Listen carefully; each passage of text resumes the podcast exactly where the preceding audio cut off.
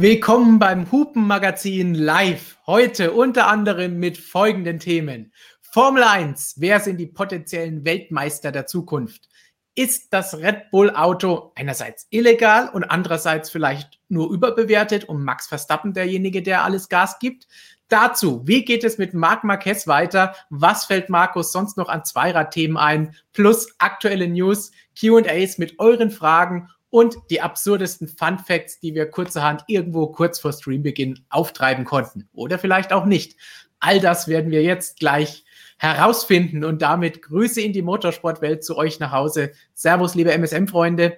Hallo hier in die Runde zu zwei Kollegen, die ich aus der Redaktion entführt habe und äh, zu diesem Stream gezwungen oder überreden habe können. Ach, ich bin froh, Stefan, dass ich endlich mal wieder dabei sein darf frisch zurück aus Barcelona von einem unerwartet spannenden Grand Prix. Und jedenfalls, soweit ich das weiß und nachvollziehen kann, mit deinem gesamten Hab und Gut wieder unter uns. Christian ist back.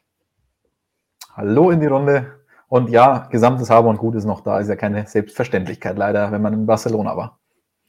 Wo Christian ist, kann Markus natürlich nicht weit sein. Also ihr seht nicht doppelt, auf eurem Bildschirm Christikus und Markistian beide zusammen im Stream. Hoffentlich wird jetzt nicht alles explodieren. Wir werden unser Bestes geben. Das, das ist keine großartige Überzeugung, dass nicht alles explodieren wird. Also dranbleiben. Vielleicht gibt es eine Explosion. dranbleiben, denn eine Explosion gibt es auf jeden Fall bei uns immer. Das ist nämlich die hier. Yes. Und dann noch das explosive Comeback der Woche, nachdem Gigi letzte Woche ihren Einstand gegeben hat. Lukas ist wieder unter uns. Ich bin heute auch wieder mit dabei. Ich habe auch wieder Fragen mitgebracht. Zum einen von unserem Chat, aber auch von unserer lieben Instagram-Community. Neben mathematischen Formeln haben wir auch wieder Formel 1 Auto-Innovationen, abgesehen von Hupen, mit dabei. Seid gespannt und ich schaue mir den Chat weiter an und lese mir eure Fragen durch. Lukas war beim Friseur, oder? Ich war beim hier. Friseur, ganz genau. Großes Technik-Update hier. Da werden wir dann gleich die Analyse von Christian bekommen, ob das auch alles noch im Reglement liegt oder ob das Ganze hier so einfach nicht geht und ob das auch von der FIA dann demnächst eine technische Direktive geben wird, die diese Frisur verbieten wird. Ich hätte, ich hätte persönlich gesagt, im Lockdown sind, ist auch die Frisur homologiert, aber warten wir einfach ab. Wir werden weitere Informationen dazu bald liefern. Breaking News. Vorher die Übersicht. Was machen wir jetzt heute? Fun Facts. Damit legen wir immer los, damit ihr Zeit habt, hinzuzuschalten. Danach unsere Warm-up-Frage Ask MSM. Dann geht es um unser Hauptthema, die zukünftigen Weltmeister, die aktuell im Feld sind. Wen sehen wir denn da, der potenziell das Zeug dazu hat? Danach geht es viel um Red Bull. Im Chat habe ich eben schon von euch gelesen. Da geht es natürlich um den Heckflügel. Da geht es aber eben auch um eure Fragen, was ihr gesagt habt. Ist das Auto vielleicht überbewertet und Verstappen einfach nur so gut? Darüber müssen wir natürlich jetzt dann gleich sprechen, genauso über die Teamkollegen und Lewis Hamilton natürlich auch. Und Markus, ich glaube, ein paar Motorradthemen hast du auch noch mit in der Tasche. Immer doch, immer doch. Und am Ende kommt das, worauf ihr alle wartet. Wir beantworten eure Fragen von Instagram und die ihr jetzt im Chat stellt. Lukas freut sich schon drauf, eure Kommentare und Fragen dann gleich uns zu präsentieren. Bevor es losgeht, gleich nochmal ein Hinweis. Nächste Woche Monaco Grand Prix bedeutet, alles beginnt schon mal ein bisschen früher. Mittwoch ist schon Medientag. Christian ist dann schon lange unterwegs dorthin Donnerstag wird schon gefahren, auch nicht vergessen. Motorsportmagazin.com Live-Ticker natürlich anschauen. Und Freitag ist Ruhetag in Monaco. Das heißt, am Mittwoch, Medientag, müssen wir arbeiten. Gibt es kein MSM Live. Dafür gibt es das am Freitag. Also schon mal vormerken, nächste Woche ein, einmalig in dieser Saison vorerst für den Moment. Freitags MSM Live schon mit Informationen aus Monaco dann, sofern Christians Internet mitmacht. Stefan, aber du tust gerade so, als würden wir an sonstigen Streaming-Tagen nicht arbeiten. Weil an dem Mittwoch müssen wir arbeiten. In Monaco. Ausnahmsweise müssen wir mal arbeiten. Aber da haben, wir nicht mit unseren, haben wir nicht mit unseren Livestreams an einem Freitag begonnen, ursprünglich mal? Ich denke glaube, schon. Fast, ja. Ich glaube, das ist heute auch 52. Das heißt, wir haben da schon eine Weile gemacht. Auch wenn man es nicht glauben mag, dass das sich jede Woche Leute anschauen. Weil es immer noch so professionell wirkt. Also wenn 52 Aber, Wochen lang jeden Tag einer kommt, dann müsste das doch jetzt hier die Jubiläumsausgabe sein, oder? 52 Wochen, ein Jahr. Es waren ein paar ausgelassen, dafür einige Sonderaktionen dabei gewesen. Aber natürlich müssen wir vorher noch einmal, was ihr am Wochenende hoffentlich alle schon mitbekommen habt, erwähnen. Danke für die 100.000 YouTube-Abos hier bei uns auf dem Kanal. Das geht nur, weil ihr immer alle dabei seid und zuschaut. 100.000 YouTube-Abos sind damit abgehakt. Nächste Ziel 100.000 Print-Abos. Also da müsst ihr euch noch ein bisschen ins Zeug legen. Der Link ist natürlich wie immer in der Beschreibung. Und wenn ihr wissen wollt, wie das neue Heft aussieht, das ist natürlich auch ganz schick hier mit Sebastian Vettels Auto und dem Mercedes. Und Christian beantwortet da drin noch mehr Technikfragen, unter anderem, was ist denn der Grund, dass der Aston Martin in diesem Jahr nicht so schnell ist, wie sie sich das selbst gerne vorstellen würden? Und liegt das wirklich nur an den bösen, bösen Regeln? Christian muss seine Regelbücher verteidigen. Das ist einfach so. Aber was natürlich immer bitter ist bei diesen Printmagazinen, das blendet man ein und das sieht natürlich schön aus, aber der Geruch ist es ja, weshalb man sich dieses Printerzeugnis kauft und der kommt ja leider im Internet nicht rüber. Also deswegen ja. zieht es euch rein im wahrsten Sinne des Wortes und dann, wenn ihr es bestellt habt und zu Hause habt, kann es losgehen. Damit sagen wir jetzt erstmal, Lukas, schau in den Chat. Ciao, bis, bis später. später. Und wir schauen uns dabei ganz, ganz schnell einen Durchgang bei den Fun Facts an, denn wir haben danach sehr viel zu tun. Los geht's natürlich mit Cervix Fun Facts. Jawohl. Ich weiß ja nicht, wie bei euch in München das Wetter ist, aber hier in Graz haben wir heute richtiges Dreckswetter nach einem sehr schönen Wochenende eigentlich. Deshalb habe ich auch einen Wetter-Fun-Fact parat. Und zwar für die MotoGP geht es ja am Wochenende nach Le Mans. Und da hatten wir bislang 19 MotoGP-Rennen in Le Mans, von denen 10 entweder auf nasser Strecke begonnen haben oder bei 10 hat der Regen eingesetzt. Also mehr als die Hälfte davon waren Regenrennen. Äh, und passen dazu für Sonntag aktuell 14 Uhr auch 83 Prozent Regenwahrscheinlichkeit. Also wir dürfen uns wohl auf das 11. von 20 äh, MotoGP-Rennen in Le Mans im Regen freuen und ja, das erste Regenrennen diese Saison auch. Das klingt nochmal nach einer spannenden Statistik. Ganz so spannend weiß ich nicht, ob die Formel 1 Statistik ist, die ich euch jetzt noch bieten kann. Denn wir hatten das schon mal bei einem anderen Fun Fact, dass Lewis Hamilton nicht unbedingt derjenige ist, der es am besten in die Saison startet. Jetzt hat er aber bislang mit drei Siegen aus vier Rennen und dazu den zweiten Platz seinen besten Saisonstart überhaupt hingelegt in den ersten vier Rennen. Das heißt, das wird das Ganze jetzt noch mal ein bisschen nachbessern können. Nach fünf Rennen müsste er dazu in Monaco besser als P4 werden um letztes Jahr zu schlagen und er müsste besser als Platz zwei werden. Nein, er müsste sogar gewinnen. Zwei wäre ausgeglichen, wäre eingestellt, um 2019 und 2015 zu übertreffen. Das heißt, es muss so weitergehen für ihn, aber ich glaube, Max Verstappen wird da was dagegen haben und wir werden nachher darüber besprechen. Und Christian hat auch gerade ein Video aufgenommen, wo er so ein bisschen darüber spricht, ob das denn möglich ist oder nicht. Darauf könnt ihr euch die nächsten Tage noch freuen. Und jetzt kommt Christian, der wie gesagt bis vor ungefähr 30 Sekunden noch ein Video aufgenommen hat. Ja, heute einer dieser stressigen Tage, an denen man ja nicht arbeitet, laut Stefan an diesem Mittwoch. ähm, viel los, redaktionell, viel Recherchearbeit, viel Videos aufgenommen, deswegen keine Zeit gehabt, einen schönen Funfact rauszusuchen, aber ich bin gestern in diesem Internet auf über was gestolpert, ähm, in meinem Twitter-Feed und da musste ich so, also ganz ehrlich, ich, ich, einfach, ich bin einfach abgekratzt vor Lachen, als ich dieses Foto hier gesehen habe, das nichts mit der Formel 1 zu tun hat. Und ich bin so rübergegangen und dachte mir so, ist das Antonio Giovinazzi? Was macht er denn da? Scha schaut euch das mal, also ich meine, ich weiß jetzt nicht, wie Antonio Giovinazzi da so drunter aussieht, aber ähm, so Hals aufwärts, das ist eins zu eins Antonio Giovinazzi, oder? Definitiv ein großer Fan von ihm. Vielleicht der Deutsche. Anton Giovinazzi. Also das ist ähm, mein Fun Fact für heute. Deshalb geht es nicht dazu noch, Professor Dr. Racer. Guten Abend, Freunde des gepflegten Motorsports. 100.000, was für eine Zahl. Ich freue mich schon auf die nächsten Jahre mit euch. Wir freuen uns auf die nächsten Jahre mit euch. Möge uns nie das Benzin, die Energie oder was auch immer ausgehen. Den können wir uns nur anschließen. Ob wir Formel 1, MotoGP oder vielleicht sogar Formel E verfolgen. Und damit kommen wir doch gleich mal zur ersten Frage, die ihr uns gestellt habt. Und diese Frage kommt zu uns von Schnitzel. Glaubt ihr, dass wir dieses Jahr doch nicht so spannend wie geglaubt haben werden? Mittlerweile scheint es mir nur so, als wäre der Red Bull dran, mal ein paar Siege zu holen und in der Nähe von Mercedes, aber mehr auch nicht. Das ist jetzt die Einleitung in ein großes Red Bull-Thema, das wir heute auch haben werden. Christian, du hast eben schon mal in einem anderen Video so ein bisschen Dinge angeschnitten, was auch ähnliche Richtungen geht. Glaubst du, dass der Saisonstart, wenn wir uns jetzt noch nicht so sehr auf Red Bull vertiefen, über die Regelgeschichten kommen wir ja nachher noch extra, aber glauben wir, dass der Saisonstart diese Saison gar nicht so spannend wird, wie es am Anfang den Anschein hat?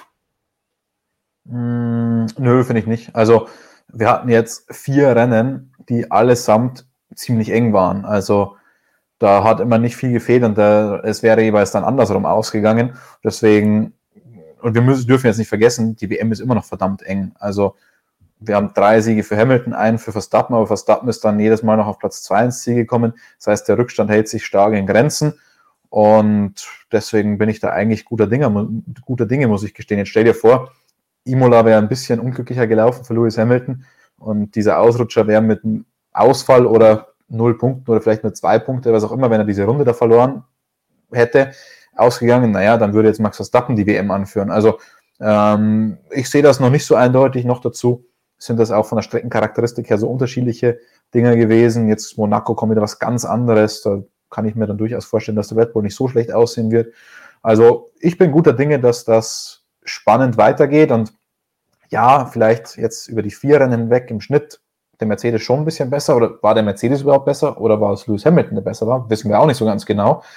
Ähm, aber nee, ich bin, ich bin, was heißt tiefenentspannt? Ich freue mich mega, weil ich habe es vorhin im Video gesagt, ich weiß es nicht, wer in Monaco Favorit sein wird. Und das ist das Geile. Das hatten wir lange nicht mehr, dass wir einfach nicht wissen, an der wenn wir an der Strecke kommen, wer da der Favorit ist. Richtig. Allein das macht es ja schon spannend. Und ja, natürlich jetzt nach drei Siegen für Hamilton, einen für Verstappen, wäre schön, wenn da auch wieder ein bisschen Abwechslung reinkommt, damit der Abstand nicht immer weiter anwächst. Aber davon abgesehen ist es doch genau das, was wir sehen wollen. Wir wollen jedes Wochenende uns die Rennen anschauen und nicht wissen, wer am Ende gewinnt. Markus wird da nur müde drüber lachen, weil in der MotoGP gibt es da nicht nur zwei, die gewinnen können, sondern 28. Ne, so viel fahren gar nicht mit. Aber das wollen wir ja haben. Das haben wir uns die letzten Jahre gewünscht. Und das, denke ich, werden wir auch weiterhin bekommen. Und dieser Artikel hier von Markus, den dürfen wir auch nicht, also dem anderen Markus, dürfen wir auch nicht vergessen. Vielleicht, wenn der eine denkt oder aus der Vergangenheit noch im Kopf hat, Barcelona, okay, da haben sie so viel getestet und das gilt als Richtwert und als Paradestrecke für die Formel 1. Ja, aber es bedeutet nicht, dass das Kräfteverhältnis überall so sein wird. Und selbst wenn im Qualifying war es so verdammt eng, das wäre eigentlich gut, weil hier mit drei Tausendsteln, Dreihundertsteln Abstand, besser geht es dann auch nicht. Also würde ich sagen, gibt es keinen Grund, irgendwie Angst zu bekommen, dass es langweilig wird. Und das sehen wir ja auch hier. Wir haben jetzt den tollen Artikel von Jonas, der heute nicht da ist, aber natürlich wie immer alle Artikel beisteuert wo man auch nachschauen kann, wie der Abstand zwischen Hamilton und Verstappen und auch zwischen Mercedes und Red Bull sich über die Saison hinweg, über alle Rennen hinweg gepflegt verändert. Solltet ihr dann auch auf jeden Fall auch nochmal reinschauen. Und da liegt es doch alles eng zusammen. Also da muss nur einmal irgendwo was schiefgehen, muss noch nicht mal ein Ausfall sein. Ein, zwei Fahrer, die dazwischen kommen, kommen wir nachher auch nochmal drauf. Vielleicht kann es ja auch mal Sergio Perez schaffen, da ein paar Punkte wegzuknabbern und schon wird es nochmal ein bisschen spannender. Und damit würde ich sagen, können wir doch gleich schon zum nächsten Thema weitergehen. Denn da geht es nun darum, wie sieht es denn aus mit den zukünftigen Champions? Und da habt ihr uns auch wieder eine spannende Frage gestellt, die als Grundlage dafür da ist. In der Hood 91 hat gefragt. In der Formel 1 gibt es momentan so viele potenzielle Weltmeister wie schon lange nicht mehr. Was denkt ihr, welcher Fahrer werden in den nächsten zehn Jahren Weltmeister? Verstappen, Leclerc, Norris, Russell oder Schumacher? Er hat jetzt da schon einige Namen in den Mund genommen, fünf Fahrer genannt. Drei davon würde ich sagen, würden wir wahrscheinlich alle relativ hoch auf so ein Podest nennen. Verstappen würde ich jetzt sogar mal rausnehmen, weil das ist für mich jetzt nicht unbedingt potenzieller Weltmeister der Zukunft. Er kämpft in diesem Jahr um den Titel. Also Hamilton, Verstappen oder ehemalige Weltmeister Alonso, Vettel oder Fahrer, die schon Ewigkeiten dabei sind, würde ich jetzt erstmal zur Seite schieben. Jetzt würde ich auf die jungen Fahrer schauen und sagen, hier Leclerc, Norris, Russell, das sind Namen, die da interessant sind. Wichtig ist dabei, alles, was wir jetzt machen, müssen wir vorsichtig sein. Nicht, dass wir in die Robert-Falle tappen, aller Stoffel und Kevin Magnussen und die als zukünftige Weltmeister verschreien und damit ihre Karriere in diesem Moment beenden. Ja, ist ganz witzig, weil Andreas Seidel wurde am vergangenen Wochenende darauf angesprochen, ob der Lando nicht ein zukünftiger Weltmeister sei. Und dann meinte er auch, naja, was hatten wir jetzt? Also irgendwie ist jeder so ein zukünftiger Weltmeister irgendwann abgestempelt worden, der irgendwie das Lenkrad gerade halten kann, also jetzt überspitzt formuliert. Und da gehört aber so viel dazu, wenn man dann wirklich vom zukünftigen Weltmeister spricht, da gehört viel mehr dazu, als jetzt nur schnell fahren zu können. Da muss man halt im richtigen Auto sitzen und zum richtigen Zeitpunkt da sitzen. Und deswegen ist dieses mit zukünftiger Weltmeister an sich schon immer schwierig zu sagen. Und Robert ist da der absolute Experte dafür. Also wenn der einmal zum zukünftigen Weltmeister erklärt hat, dann kann man sicher sein, dass es mit der Karriere steil bergab gehen wird. Wir hoffen jetzt einfach mal, dass wir nicht das gleiche Pech für diese Fahrer anziehen, aber diskutieren jetzt trotzdem mal über diese drei genannten und am Ende können wir dann noch so ein paar andere Namen, die jetzt hier auch reingeworfen wurden, mal anschauen und sagen, hey, was trauen wir denen zu? Aber jetzt sucht euch aus. Russell, Leclerc, Norris, mit wem wollen wir anfangen?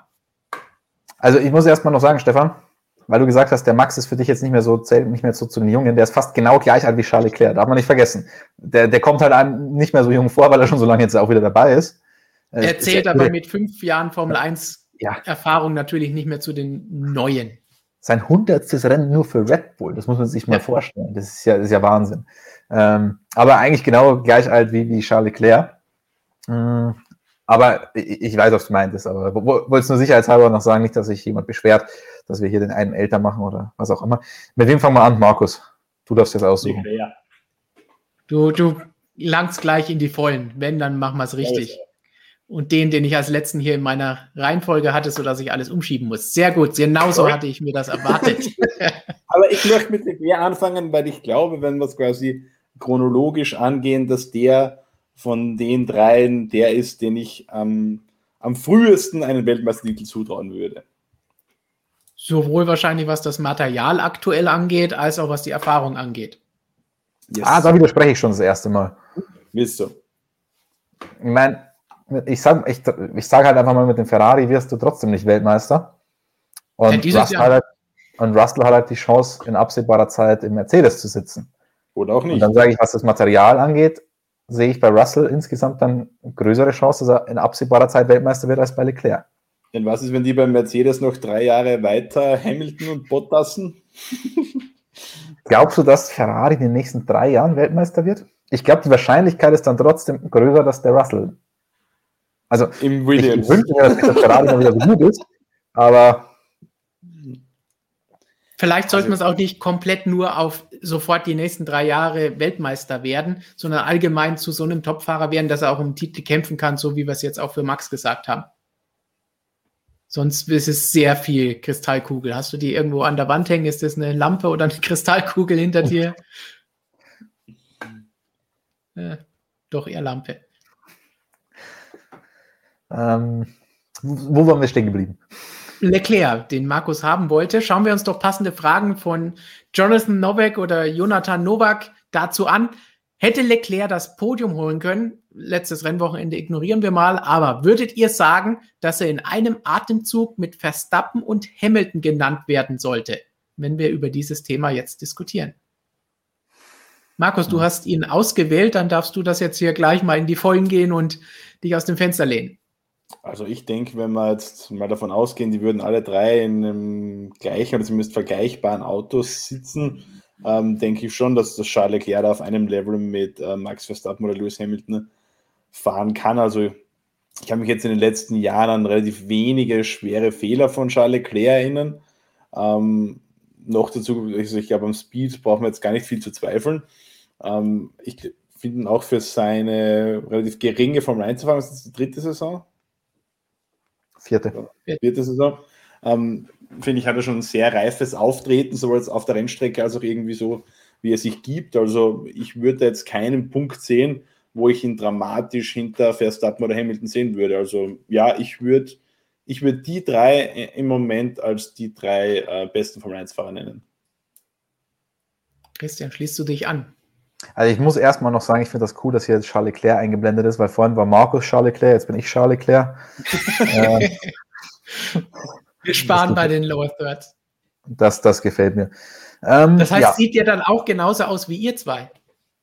Oh, Ich sage mal so, ich glaube, das wäre gut für uns, Markus, wenn wir, wenn wir so auf einem Niveau mit Charles Leclerc sind. Für die Frauenwelt wäre das, wär das gut. Ich bräuchte noch ein bisschen mehr Haarspray, glaube ich, aber dann könntest du schon irgendwie so, so hintrimmen. Kommt aber, glaube ich, ganz gut an bei der Frauenwelt. Also, wär, also ich glaube, für uns wäre es gut, Markus. Ähm, aber zurück zum Thema. Ist er unter den Top, also zählt er mit Hamilton und Verstappen zu den besten Fahrern? Ja. Würde ich ganz klar so sagen. Ob er dann wirklich dieses allerletzte Quäntchen hat, das muss man halt noch herausfinden, denn die Art und Weise, wie er in die Formel 1 gekommen ist, war schon beeindruckend. Also jetzt dieses Sauberjahr, ganz am Anfang hat er sich ja tatsächlich sogar mit äh, Markus Eriks ein bisschen schwer getan, die ersten Rennen. Okay, als Rookie ist okay. Danach war er bei Sauber schon sehr gut. Dann ist er zu Ferrari gekommen und das war ja dann für viele die größte Überraschung. Man muss jetzt vielleicht retrospektiv diese Ferrari-Jahre so ein bisschen in Relation setzen. Es tut, also es tut mir weh, das so zu sagen, es tut mir auch leid, aber Vettel war halt vielleicht nicht die richtige Benchmark in den letzten Jahren, wenn man das jetzt auch so sieht.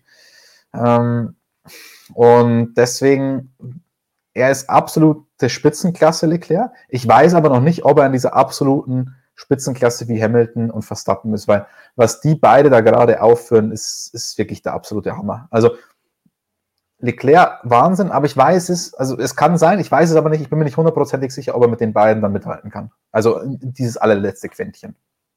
Ja, ich würde ihn auch in die Top 5, Top 3 vielleicht sogar auf jeden Fall einreihen. Was aber das Interessante ist, dass es bei mir zwei Bereiche gibt, wo bei ihm vielleicht noch ein gewisses Fragezeichen, je nachdem, wie hoch der Prozentwert ist. Einerseits das, was Christian eben gesagt hat, auch was die Performance angeht, ob er wirklich dieser letzte Killerinstinkt bis zum Ende ist und da wirklich auch solche Pole Positions so rausholen kann und um die Tausendstel mitkämpfen kann und im Rennen so fighten kann, wie die das gerade machen.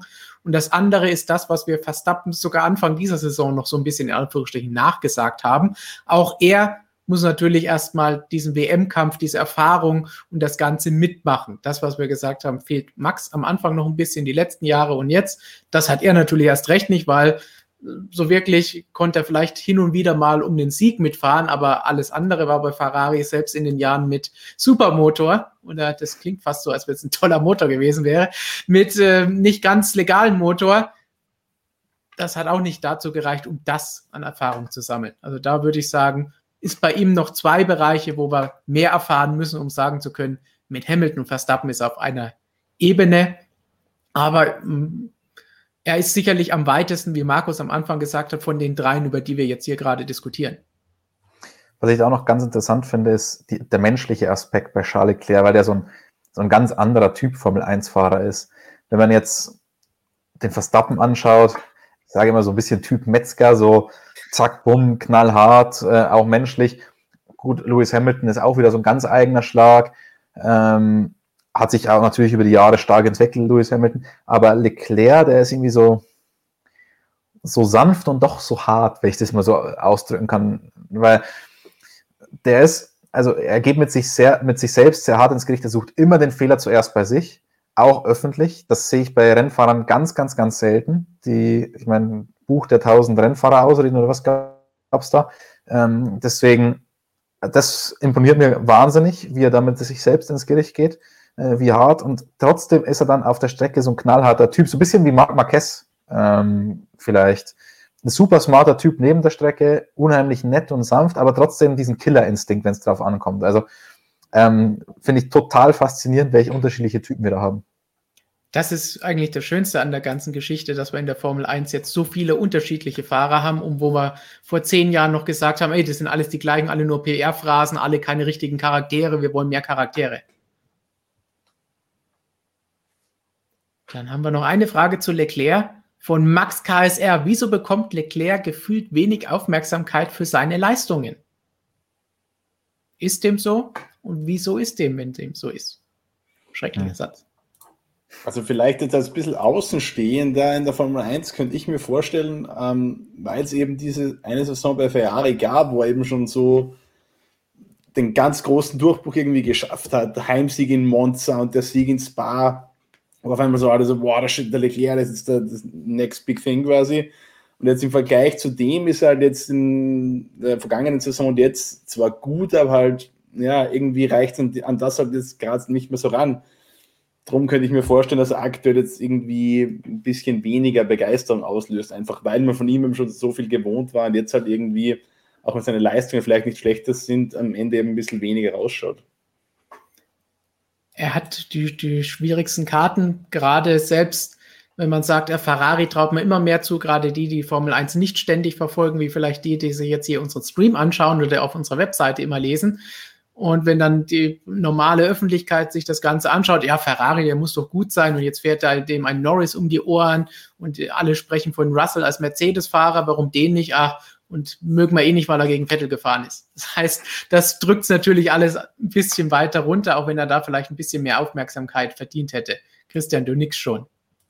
Ja, ich sehe das auch so ein bisschen, also vor allem jetzt aus, aus der deutschen Perspektive war ja Leclerc doch sehr stark im Fokus die letzten Jahre als Teamkollege von Sebastian Vettel, als derjenige, der Vettel eigentlich, der Vettels Karriere vielleicht beendet hat, wenn man, wenn man es ein bisschen hart sehen will auch.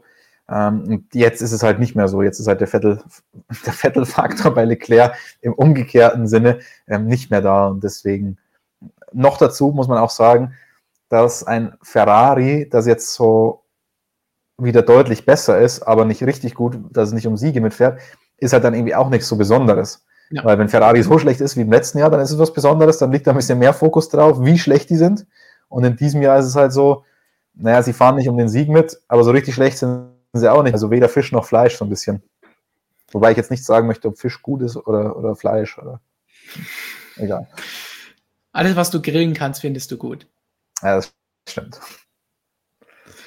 Gut, so viel zu Charles Leclerc. Wollen wir zum nächsten übergehen?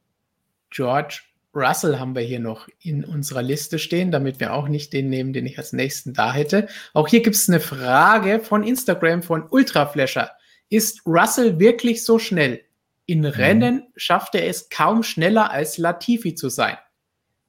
Wir haben sehr viel über Russell die letzte Zeit gesprochen, spätestens seit dem Bahrain-Einsatz letztes Jahr in Mercedes, auch dieses Jahr dann zuletzt mit den Diskussionen und dem Unfall. Ist er wirklich so schnell, wie ihn viele machen, oder ist er einfach so ein bisschen noch dabei, auch wir brauchen da jetzt mal einen neuen Namen? Ich muss sagen, ich habe schon noch meine Restzweifel bei George Russell. Also im Qualifying natürlich absolute Legende. Ähm, Im Rennen bleiben bei mir Restzweifel, weil ja er hatte ja dann doch schon ein paar Mal die Chance, auch mit dem Williams so Richtung Punkte zu fahren. Und er war da ja auch, muss man fairerweise dann sagen, auch nicht zufällig in der Position, um, um Punkte zu fahren mit dem Williams. Aber es wurde halt dann nichts. Und da müssen wir uns natürlich letztes Jahr an Imola erinnern oder dieses Jahr dann an Imola. Das waren halt dann schon seine Fehler. Und jetzt ist es auch so, weil ich, der Leser, Zuschauer, ich habe leider den Namen vergessen, meinte auch, er ist jetzt kaum schneller als Latifi im Rennen. Und das hat mich dann bei der Notenvergabe beim Fahrerranking in diesem, also dieses Fahrerranking, man muss dazu sagen, ist nicht so ganz einfach, nicht so trivial, dass man jetzt einfach irgendwelche, dass man sich den Fahrer anschaut und dann eine Note gibt. Oftmals ist es ja so, dass du dann noch genauer ins Rennen einsteigen musst und genauer schauen, was war bei dem los. Dann schaust du die Rundentabelle an, dann schaust du die Strategie an, dann schaust du dir das PR an, was die Fahrer dazu gesagt haben oder hörst du nochmal an, was er gesagt hat. Und so kannst du dir dann ein Bild von der Leistung machen, weil sonst jetzt nur Platzierung oder das, was du vom Wochenende gesehen hast, ist manchmal ein bisschen wenig Hintergrund, weil es einfach echt schwierig ist, im Rennen 20 Fahrer komplett zu verfolgen. Und da habe ich mir dann auch das Rennen von George Russell nochmal ein bisschen genauer angeschaut. Und es stimmt schon. Ich fand es jetzt auch nicht so beeindruckend, wenn man als Maßstab Latifi nimmt in dem Fall, weil ähm, die Strategie war sehr ähnlich. Die sind beide da hinter dem Safety Car an die Box gekommen. Ähm, und danach war nicht mehr so viel Unterschied. Also ich glaube, die sind mit acht oder zehn Sekunden Unterschied dann ins Ziel gefahren, wenn ich es noch richtig im Kopf habe. Das ist mir gegen einen Latifi dann zu wenig. Also ich erwarte jetzt nicht, dass es so klar ist wie Schumacher Marzipin dann im Rennen, der immer eine Minute vor ihm dann über die Ziellinie fährt, aber in Relation zu Latifi ist mir das zu wenig, wobei mit Relation muss man ja auch immer ganz vorsichtig sein. Man kann es ja nicht immer alles eins zu eins übertragen. Trotzdem bleibe ich dabei. So ein bisschen Restzweifel bleiben schon, was im Rennen mit ihm ist. Und die konnte er auch in diesem einen Mercedes-Rennen nicht bei mir äh, komplett wegblasen, diese, diese äh, Bedenken. Ja, das Rennen war gut, da hat er gezeigt, dass er es auch kann, aber er muss es auf Dauer zeigen. Genau, das ist es ja. Und das haben wir, glaube ich, auch hier an dieser Stelle dieses Jahr schon im Stream öfter mal besprochen, wenn es um George Russell ging. dass er durchaus in den Momenten, wie du eben gesagt hast, wo es die Möglichkeit gab, Punkte zu holen, die nicht geholt hat. Das war dann Kubica, das war fast Latifi im letzten Jahr. Und dieses Jahr, als es die Möglichkeit gab, hat das richtig massiv weggeworfen. Das heißt, ein bisschen Fragezeichen bleiben da schon.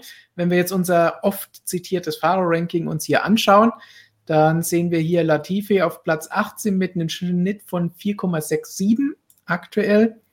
Bei den Lesern kommt er noch ein bisschen besser weg als bei uns, bei MSM und gesamt ist, wäre er auf 4,26. Russell ist verdammt weit oben mit 2,33 bei MSM, 2,68 bei den Lesern und 2,5 insgesamt.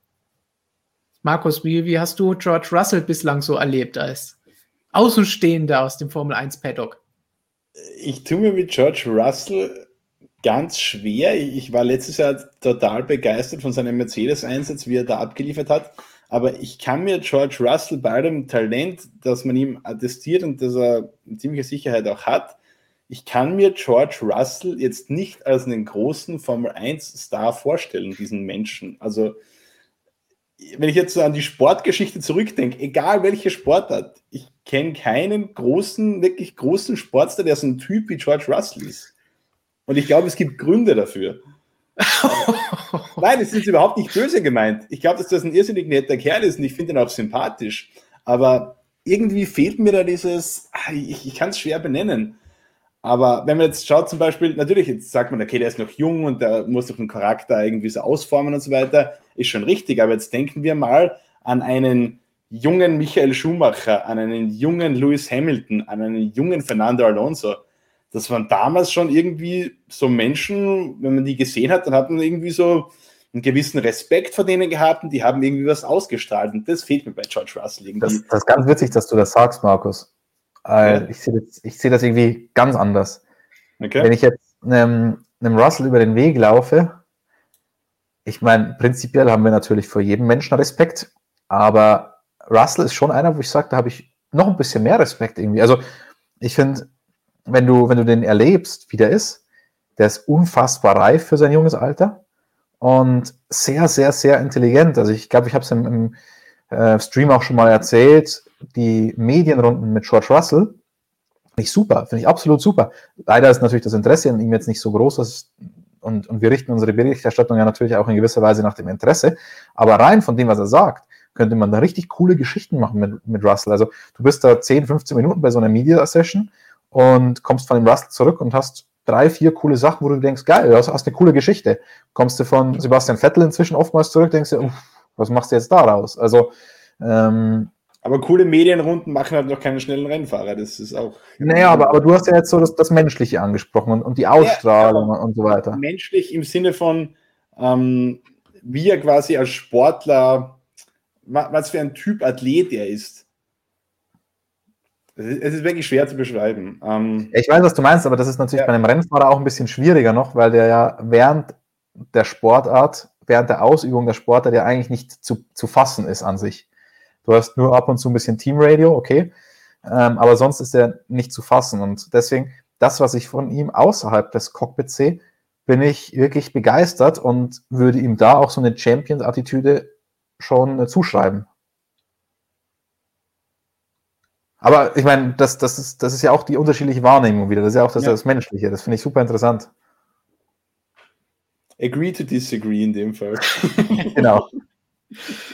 Im Chat agreeen Sie mehr. Flora Horselover sagt, Russell hat aber doch einen Mega-Charakter. Ich finde, der hätte schon einen guten Charakter für einen Sieger. Andere meinen Ach. natürlich gleichzeitig auch, Charakter macht keinen Formel-1-Weltmeister. Äh, Stefan, ich habe hier einen wunderbaren Kommentar gefunden. Du erinnerst dich noch an tolle Magazingeschichten? Markus meint das A-Gehen, also das Arschloch-Gehen. Ähm, und genau das hat er doch jetzt total bewiesen nach dem Unfall in Imola. Als er da komplett ausgetickt ist, den Bottas auf den Helm gehauen hat, ähm, sich in den Interviews hingestellt hat und sagt, ja, der Bottas hat sich nur so verteidigt, weil er gegen mich gefahren ist, weil er Angst um sein Cockpit hat, so auf gut Deutsch. Genau das ist es doch. Ist doch top. Ja, aber war, war es das A-Gehen, oder ist das, wenn er auf der Strecke auch mal ein bisschen das raushängen lässt? Oder war das einfach nur die Unerfahrenheit? und die jugendliche Leichtsinn, dass er da solche Dinge rausposaunt, die er besser nicht rausposaunen sollte. Also meiner Meinung nach sollte er solche Sachen auch rausposaunen und meiner Meinung nach ist es eine Tragödie, dass er sich dann so dafür entschuldigt hat und das ist natürlich dann auch der Corporate-Seite geschuldet. Er ist ja Mercedes Junior. Das ist halt, das finde ich ultra schade. Mir wäre ein George Russell, der weiter so ist, wie er in Imola nach dem Unfall war, zehnmal lieber. Ja, für uns ist es natürlich am besten und für euch Zuschauer natürlich auch. Aber wie gesagt, vielleicht sollte er sich das dann auch erarbeiten, weil ein Lewis Hamilton, der kann das jetzt machen. Ein Max Verstappen kann das machen. Hm, George Russell steht noch auf einem auf einer anderen Stufe, würde ich sagen. Ja, aber Lewis Hamilton hat es doch früher auch so gemacht. Ja. Lewis Hamilton ist doch auch hergekommen und hat Telemetriedaten äh, getwittert. Okay, da war ja, aber das war 2012. Er ist schon ja. 2008 Weltmeister geworden, 2007 im ersten Jahr die ersten Sieg geholt, um den Titel mitgefahren. Das ist ein anderes Standing als er, George Russell, der mit einem Williams um Platz 18 kämpft. Ja, da hat halt Hamilton dann Burnouts in, in Australien gemacht. das ist richtig. Aber wie wir sehen, spannendes Thema auch bei George Russell. Und mal schauen, ob es genauso spannend wird beim dritten im Bunde, den wir identifiziert haben, nämlich Lando Norris. Da müssen wir vielleicht vorweg die Gefahr, die, die roten Lichter angehen lassen. Das ist jemand, der auch auf Roberts Liste steht. ob es gut oder schlecht ist. Hm. Lando. Ich muss sagen, für mich die positive Überraschung dieses Jahres bislang. Sehr ja. positive Überraschung. Ich habe es, glaube ich, auch schon mal in einem Stream erzählt. Ich habe mit einem Kollegen eine Wette am Laufen. Äh, die haben wir vor drei, vier Jahren inzwischen abgeschlossen. Ging insgesamt über zehn Jahre. Der Kollege hat gesagt, Lando Norris ist ein zukünftiger Formel 1-Weltmeister, also in den nächsten zehn Jahren wieder Formel 1-Weltmeister. Und ich habe gesagt, nein. Das Nein habe ich aber nicht gesagt, weil ich Lando Norris schlecht finde. Das Nein habe ich hauptsächlich gesagt, weil ich einfach, wie vorhin schon angesprochen, der Meinung bin, dass da so viel Glück auch dazu gehört, dass du zur richtigen Zeit am richtigen Ort sein musst. Und es ist ja auch ein Wahnsinn, dass ein Verstappen bis heute keinen Titel hat und möglicherweise, ich meine, wenn, wenn es schlecht läuft, wird Verstappen auf Jahre keinen Titel holen oder was auch immer. Und deswegen ist es für mich einfacher, bei so einer Wette dagegen zu tippen. Ähm, aus den genannten Gründen weil, weil die Wahrscheinlichkeit einfach größer ist, dass, er, dass jemand nicht Weltmeister wird, als dass jemand Weltmeister wird. Einfach stochastisch schon. Ähm, fahrerisch, muss ich sagen, halte ich ihn aber auch für sehr gut, aber nicht für so gut, dass er unbedingt Weltmeister werden muss. Weil seine, seine Debütsaison und auch letztes Jahr dann bei McLaren war sehr gut und sehr ordentlich, aber nicht so mindblowing, wie jetzt als der Leclerc reingekommen ist, wie als Verstappen reingekommen ist, wie so ein Hamilton damals reingekommen ist. Also das war es für mich nicht. Ja, auch das hatten wir schon öfter besprochen, wo ich auch hier gesagt habe, vor Saisonbeginn, Lando muss dieses Jahr was beweisen. Wie du jetzt gesagt hast, das hat er bislang als Überraschung der ersten vier Rennen mit einem Podestplatz, mit guten Leistungen, besser als Ricardo, wenn wir das letzte Wochenende jetzt mal ignorieren. Und das ist in Ordnung. Da hat er gezeigt, okay, ich habe gesagt, er muss was zeigen, das hat er jetzt. Aber er muss es jetzt auch nochmal über die ganze Saison bestätigen und dann können wir, glaube ich, nochmal drüber sprechen. Er ist ein sehr guter Rennfahrer, keine Frage. Aber ob er wirklich jetzt in die Riege Verstappen und Hamilton reinkommt, würde ich sagen, muss man jetzt nochmal abwarten. Da können wir nicht von letzten Jahre gute, starker Rookie, ähm, überzeugender Neuling, der, der gut dabei war, sich gegen Sainz messen konnte aber können wir jetzt nicht sofort in die Riege springen. Da müssen wir, glaube ich, noch ein bisschen mehr sehen. Und das werden wir sehen, weil das Auto natürlich jetzt auch besser ist. Der McLaren als dritte Kraft, wenn alles gut läuft, da kann er jetzt was beweisen. Und wenn er da hin und wieder mal noch so ein Podium einfährt, dann können wir am Ende der Saison vielleicht sagen, ja, vielleicht kommt da noch ein bisschen mehr raus. McLaren wird nachher auch nochmal ein Thema sein. Markus, wie hast du Lando bislang erlebt? Oder wie vergleichst du ihn mit Leclerc und mit Russell. Also ich hätte letztes Jahr gesagt, super geiler Typ, aber kein besonderer Fahrer. Was ich diese Saison gesehen habe, sehr beeindruckend. Und ich denke, man sollte ja immer nach dem aktuellen, nach der aktuellen Verfassung gehen und nach den letzten Leistungen, nicht was irgendwie letzte Saison oder dann vor ein paar Jahren mal war. Von dem her glaube ich, also wenn wir uns jetzt den, den Trend so ansehen, ähm, glaube ich, fehlt Landon Norris da auch nicht mehr viel zu den Jungs, die wir vorher genannt haben. Äh, natürlich ist jetzt aktuell sicher noch eine Klasse drunter anzuordnen, aber er ist eben auch noch jung, hat noch wenig Erfahrung. Also ähm, ich glaube, wenn der so weitermacht, würde ich dann schon auch, wie es der gestern eingesehen hat, äh, äh, gesagt hat, um Formel 1 Weltmeister zu werden, muss immer sehr viel passen, gehört auch Glück dazu. Aber wenn wir jetzt rein davon sprechen, ob er das Zeug hat, könnte ich mir das in ein paar Jahren schon vorstellen, was jetzt sein, sein Talent betrifft. Äh, und da, um jetzt wieder auf dieses Charakterthema zurückzukommen, ähm, ich habe das gar nicht so sehr mit dem Arschloch gehen gemeint, aber was ich bei Norris zum Beispiel so sehe, das ist so ein Typ Mensch, ähm, der steht über den Dingen. Dem ist vollkommen egal, habe ich das Gefühl, was andere Menschen von ihm denken. Der hat einfach ein unglaubliches Selbstbewusstsein, der es nicht so raushängen lässt, der ist nicht so, schaut mich an, ich bin der Geilste, sondern es ist ihm einfach egal, was andere Menschen über ihn denken. Und ich glaube, das sind wahre Siegertypen. Und das sehe ich bei Landon Norris zum Beispiel. Und deshalb traue ich wieder, viel zu. Wieder ganz witzig, ich das eigentlich auch fast wieder um 180 Grad anders sehe als du. ähm, das wollte ich äh, gerade fragen, weil du vorhin gesagt hast, Russell ist nicht der Typ, aber Lando sagst du jetzt ist dieser Typ. Ja. Was ist Lando mehr Typ als George? Jetzt bin ich ein bisschen verwirrt, aber.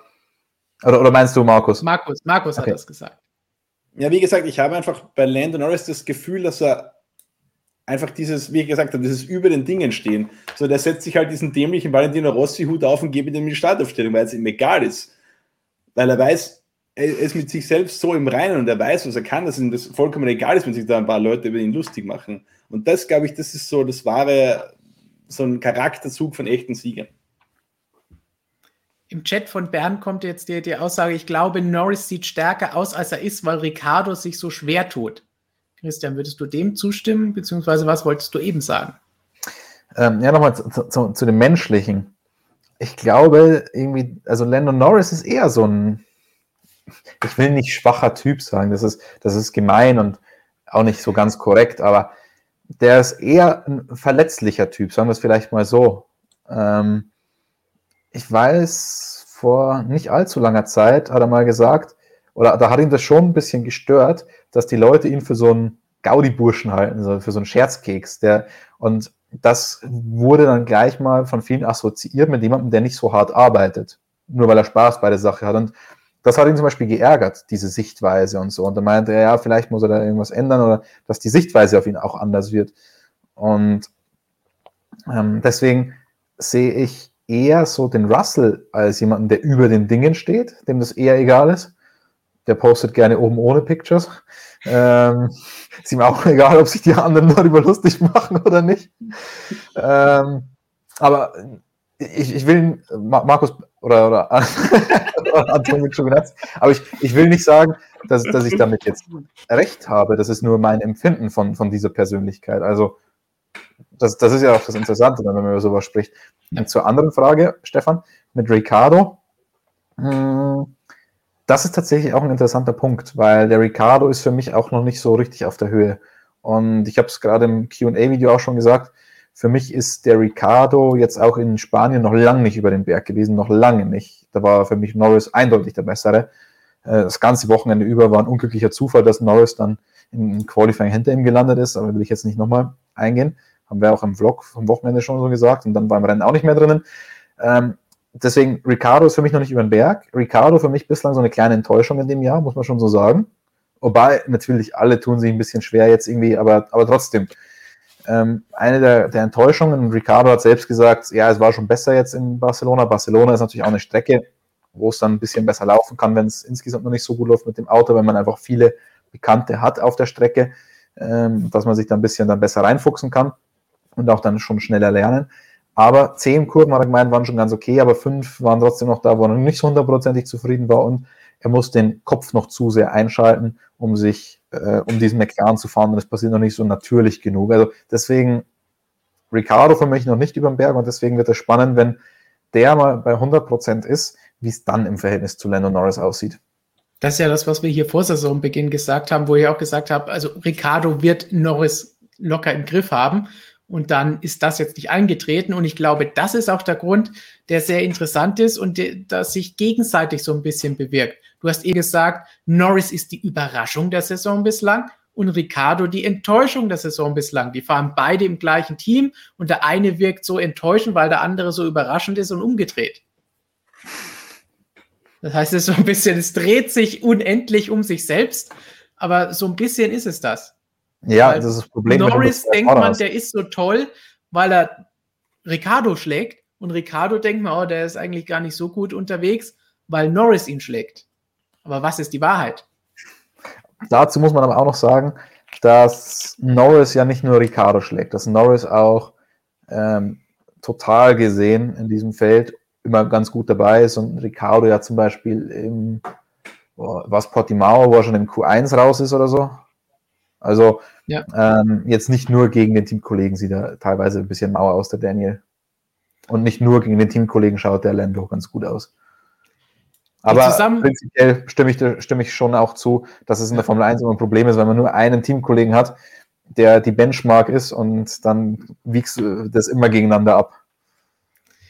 Die perfekte Zusammenfassung für alles, was wir jetzt über Lando Norris gesagt haben, für Markus hat Professor Dr. Racer gebracht. Zusammenfassend kann man sagen, sobald man einen Valentino Rossi-Hut aufsetzt, wird man Weltmeister. Fun Fact: Es gibt ein Bild von Valentino Rossi, Franco Morbidelli und Pecco Bagnaia beim, ich glaube, Motocross-Training auf der Range, wo alle drei diesen Valentino Rossi Schlapphut tragen und diese drei Herren haben zusammen elf Weltmeistertitel errungen. Also ein bisschen was ist da schon dran. So kann man das auch auslegen. Der Professor Dr. Race ist da sicher was auf der Spur. Ich muss an den ehemaligen Praktikanten bei uns denken. Der hatte, glaube ich, auch so einen Hut auf. Der ist aber noch nicht Weltmeister geworden, oder? Schöne Grüße an dieser Stelle. Wenn wir schon beim Grüße verteilen sind, auch unser Videomensch Olli schreibt gerade liebe Grüße an den Chat. Also grüßt alle mal unseren Olli. So, dann haben wir jetzt über Leclerc, über Russell und über Lando Norris gesprochen. Haben gesagt, wenn ich das jetzt mal zusammenfassen darf, Leclerc sehen wir da durchaus als die Nummer eins von den dreien an und bei der Nummer zwei gibt es so ein bisschen unterschiedliche Geschichten. Schreibt uns mal in den Chat, wer eure Nummer eins ist, einen von den drei Namen. Und dann werden wir sehen, was wir mit Norris und Russell machen. Christian tendiert da so ein bisschen eher in die Russell-Richtung, glaube ich, und Markus ein bisschen mehr in die Norris-Richtung. Ich muss gestehen, es ist ein unfaires, wieder ein unfairer Vergleich, weil Russell natürlich nicht in einem halbwegs vergleichbaren Auto sitzt, aber momentan Motorsport ist immer unfair. Wird trotzdem ein bisschen mehr in Richtung Russell neigen, aber mal schauen. Russell ist Goat, Physikeller, Leclerc, Leclerc, Russell, Mazepin, Mick, Leclerc, menschlich Lando, fahrerisch Russell, viel Russell sehe ich, Mazepin sehe ich auch viel, Nagano, Nathan, ja, ja, okay, ja, ja, alles dabei. Kommen wir lieber zu den Fahrern, wo Christian eben schon einen ausgegraben hat. Es gibt ja noch ein paar Namen, die von euch gerne genannt werden. Unter anderem hatte Christian eben einen Kommentar gefunden mit Pierre Gasly. Aber natürlich haben wir auch in der Frage von unserem Zuschauer ganz am Anfang auch noch ein paar Namen gehört, wie zum Beispiel Carlos Sainz oder sogar Mick Schumacher. Welchen von diesen Namen würden wir noch halbwegs in diese Riege, die wir eben diskutiert haben, mit reinnehmen wollen? Oder sagen wir die drei und nichts anderes? Naja, das hört sich jetzt so böse an, wie du das jetzt gesagt hast, sogar Mick Schumacher. Ähm, ich sage mal so, also natürlich verstehe ich auch, wieso, wieso du das so gesagt hast. Und Mick ist, ein, das heißt Formel, der ist Formel 2 Champion, der ist Formel 3 Champion, trotzdem glaube ich, ähm, hat ihm vor diesem Jahr niemand attestiert, ein absolutes Supertalent zu sein, wie jetzt die, die wir gerade besprochen haben. Aber in der Formel 1 muss man ganz klar sagen, macht er bislang einen sehr, sehr, sehr guten Job als Rookie. Ähm, bin ich, also ich habe, ich will nicht sagen, dass ich keine großen Stücke vor auf ihn gehalten habe, aber er hat mich trotzdem noch überrascht, positiv. Ähm, aber ich habe ihn sogar letzte Woche zu den Gewinnern gezählt, hier bei unserem Stream. Also das ist ganz klar, dass er da gute Leistungen zeigt. Aber ich glaube, von Weltmeistertitel und Potenzial zu Superstar braucht man aktuell noch nicht sprechen, wenn er gerade genau. mal vier Rennen hinter sich hat. Genau, genau das meine ich auch. Also das ist halt, ich meine, wir haben jetzt gerade nochmal nicht über eine gute Liga gesprochen, wir haben über die absolute Spitzenliga, wir haben über die Super League gesprochen, nicht, nicht über ja, dann, die ersten. Dann schaffen Liga. sie nie irgendwas. Beziehungsweise eine Sperre für drei Jahre. deswegen kann man, deswegen kann man da Mick einfach auch noch nicht dazu zählen. Ähm, Sainz, ich muss sagen, ich finde ihn von allen Wechslern wahrscheinlich macht er den besten Job. Also, weil Leclerc ist ja schon eine Benchmark und da ist er jetzt nicht so ultra weit weg. Das ist schon ganz ordentlich, was der zeigt. Hm, wen hast du noch eingeworfen? Gasly hatten wir, Sainz.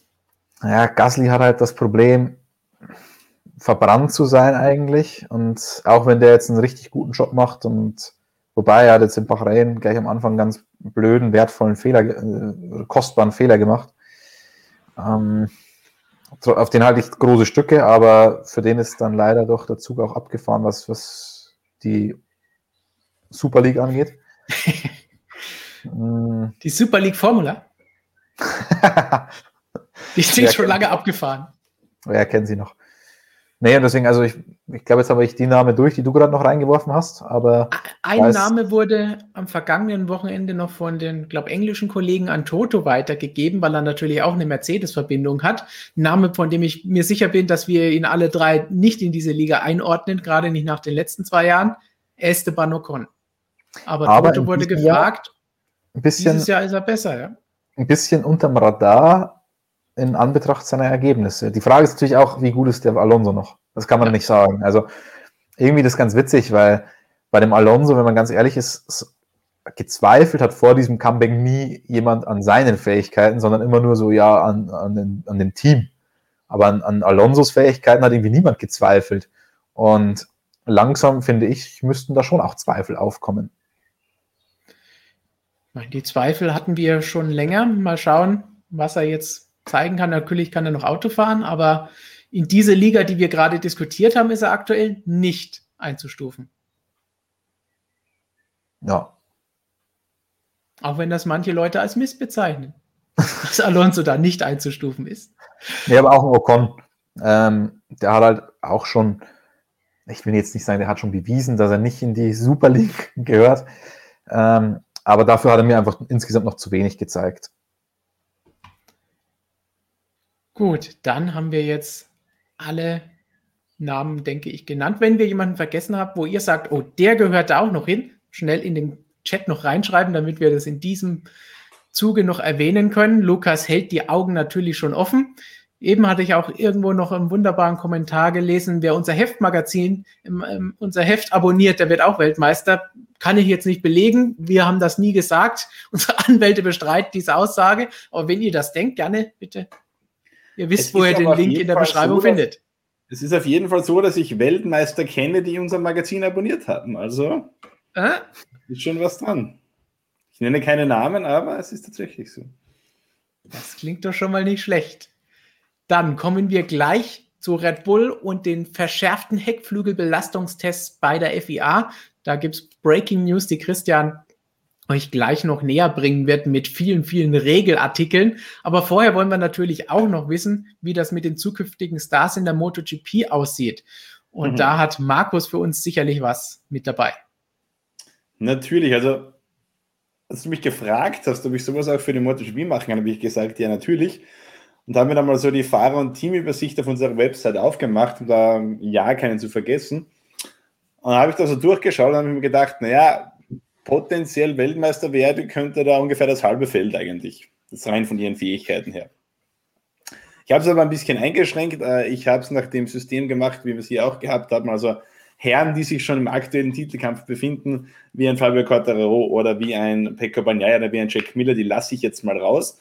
Das ist quasi das äh, Verstappen-Syndrom äh, und gehe mal auf die Fahrer, die sich da jetzt aktuell nicht im Titelkampf befinden.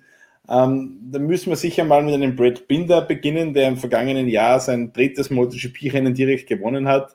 Äh, also das sagt schon sehr viel über das, über das Talent aus dieses jungen Mannes, äh, erster KTM-Sieger überhaupt in der MotoGP. Ähm, der tut sich in diesem Jahr, wie alle KTM-Fahrer, noch ein bisschen schwer, ist aber von den aktuellen KTM-Fahrern auch der, ähm, der mit Abstand die besten Leistungen abrufen kann regelmäßig. Äh, hat einen Miguel Oliveira, der im Vorjahr zwei Rennen gewonnen hat, klar im Griff äh, hat einen Danilo Petrucci, der bei Ducati schon zwei Rennen gewonnen hat, auch den im Griff. Ähm, also der braucht jetzt sicher noch ein bisschen, um sich da mal zu festigen als wirklicher MotoGP-Spitzenpilot. War für ihn sicher auch nicht ganz einfach. äh, mit diesem großen Hype äh, da zurechtzukommen, eben wenn man gleich direkt das dritte MotoGP-Rennen gewinnt. Äh, da wird dann auch schon viel geredet, ja, kann der jetzt sofort Weltmeister werden, bla bla bla. Äh, aber ich glaube, Brad Binder, der ist, ein, der ist ein Mann, der hat schon in den Nachwuchsklassen, bewiesen, dass er ein unglaubliche, äh, unglaubliches Talent hat und auch eine unglaubliche Coolness, der, der geht seinen Weg. Ähm, es sind auch diese äh, Fahrer wie zum Beispiel er, ähm, Südafrikaner, die im jungen Alter schon von der Heimat weggehen. Das sind auch einfach andere Typen irgendwie. Die werden da schon, ja, ich sag mal, im Jugendalter ordentlich abgehärtet. Ob das gut oder schlecht ist, möchte ich nicht beurteilen, aber äh, ist sicher dann in, in der Rennfahrerkarriere keine schlechte Eigenschaft. Also Brad Binder würde ich auf jeden Fall äh, da mal nennen. Zweiter Name, den man unbedingt nennen muss, ist sicher äh, Jorge Martin. Der befindet sich aktuell in der Reha leider gerade. Äh, schwerer Sturz in, in Portimao äh, Beinverletzungen, multiple Beinverletzungen, also den hat es ordentlich erwischt da. Äh, William Mugello das Comeback geben, aber der hat uns schon in den ersten Rennwochenenden gezeigt, äh, aus welchem Holz der geschnitzt ist. Äh, beim zweiten Katar-Rennen die Pole Position geholt, äh, das Rennen wirklich, wirklich lange angeführt, eigentlich fehlerfrei an der Spitze mit mehrfachen Weltmeistern da im Rücken. und es war auch wirklich ein schnelles Rennen damals, also es war nicht so, dass die Alteingesessene da gesagt haben, jetzt lassen wir den Rookie da vorne mal wegfahren und äh, der wird sich dann schon irgendwie selbst ins Aus befördern, sondern er hatte wirklich eine Pace an den Tag gelegt, wo sich die anderen auch ordentlich strecken mussten, um da wirklich mitzugehen. Am Ende den dritten Platz geholt, äh, hätte vielleicht sogar den zweiten holen können, hat sich da aber im Team internen Duell äh, gegen Joan Sarko, äh, der ja auch mehr oder weniger WM-Anwärter ist, ein bisschen zurückgenommen und trotzdem das erste Podium im zweiten Rennen geholt. Also das ist sicher auch äh, ein junger Mann, den man da auf der, Rechne, auf der Rechnung haben muss. Äh, schöner Artikel auch in der aktuellen Printausgabe drinnen über Jorge Martin. Ähm, auch für den kann man Ähnliches sagen wie für Brad Binder, auch wenn er Spanier ist, aber auch der musste wirklich schon in jungen, ha jungen Jahren einen ordentlichen Reifeprozess durchmachen. Äh, kommt aus, ich sage mal jetzt finanziell nicht besonders gesegneten Verhältnissen. Äh, die Eltern haben da wirklich dem Rennsport äh, alles untergeordnet. Also äh, mussten sich da wirklich ähm, ja, Geld ausleihen von Familienmitgliedern, um irgendwie nochmal eine Saison, nochmal eine Saison zu finanzieren. Und es war dann auch irgendwo der Punkt erreicht, wo klar war, okay, in der Saison muss es jetzt klappen, jetzt muss der große Durchbruch kommen, sonst ist die Karriere eben mit 16 Jahren schon vorbei. Also gewaltiger Druck, der da auf dem jungen Jorge Martin gelastet ist und dennoch hat er ähm, da, da, abgeliefert und hat sich über die jungen Klassen hochgekämpft und ist jetzt äh, in den nächsten Jahren sicher einer der, äh, der ganz großen äh, Anwärter auf den, auf den WM-Titel dann auch in ein paar Jahren. Also Brad Binder und Jorge Martin sind da von den, von den ganz jungen Piloten auf jeden Fall die Fahrer, die ich da als herausragend sehen würde, so die Verstappen bzw. Leclerc der MotoGP. Ähm, dann würde ich da vielleicht noch einen, einen äh, Enea Bastianini dazu nehmen, der jetzt in den ersten äh, Saisonrennen sehr, gut, äh, sehr gute Leistung auch gezeigt hat, aber der vielleicht mit ein bisschen Abstrichen. Also so die drei würde ich da als die, äh, die nächste Generation an potenziellen Weltmeistern sehen. Dann warten wir mal ab, ob das jetzt auch ein schlechtes oder ein gutes Um ist, wenn du das so sagst und wie sich. Entschuldige mich gleich mal. wie sich die drei in den kommenden MotoGP-Jahren schlagen werden. So, wir schlagen niemanden, aber wir schlagen höchstens das Reglement auf. Zumindest Christian macht das immer. Denn da haben wir auch in den Kommentaren beim letzten Video gelernt, dass er das auch immer schön im Hotel mit ins Bett nimmt. Da ist es immer gleich griffbereit, das Reglement. Und da müssen wir jetzt natürlich über Breaking News des heutigen Tages sprechen.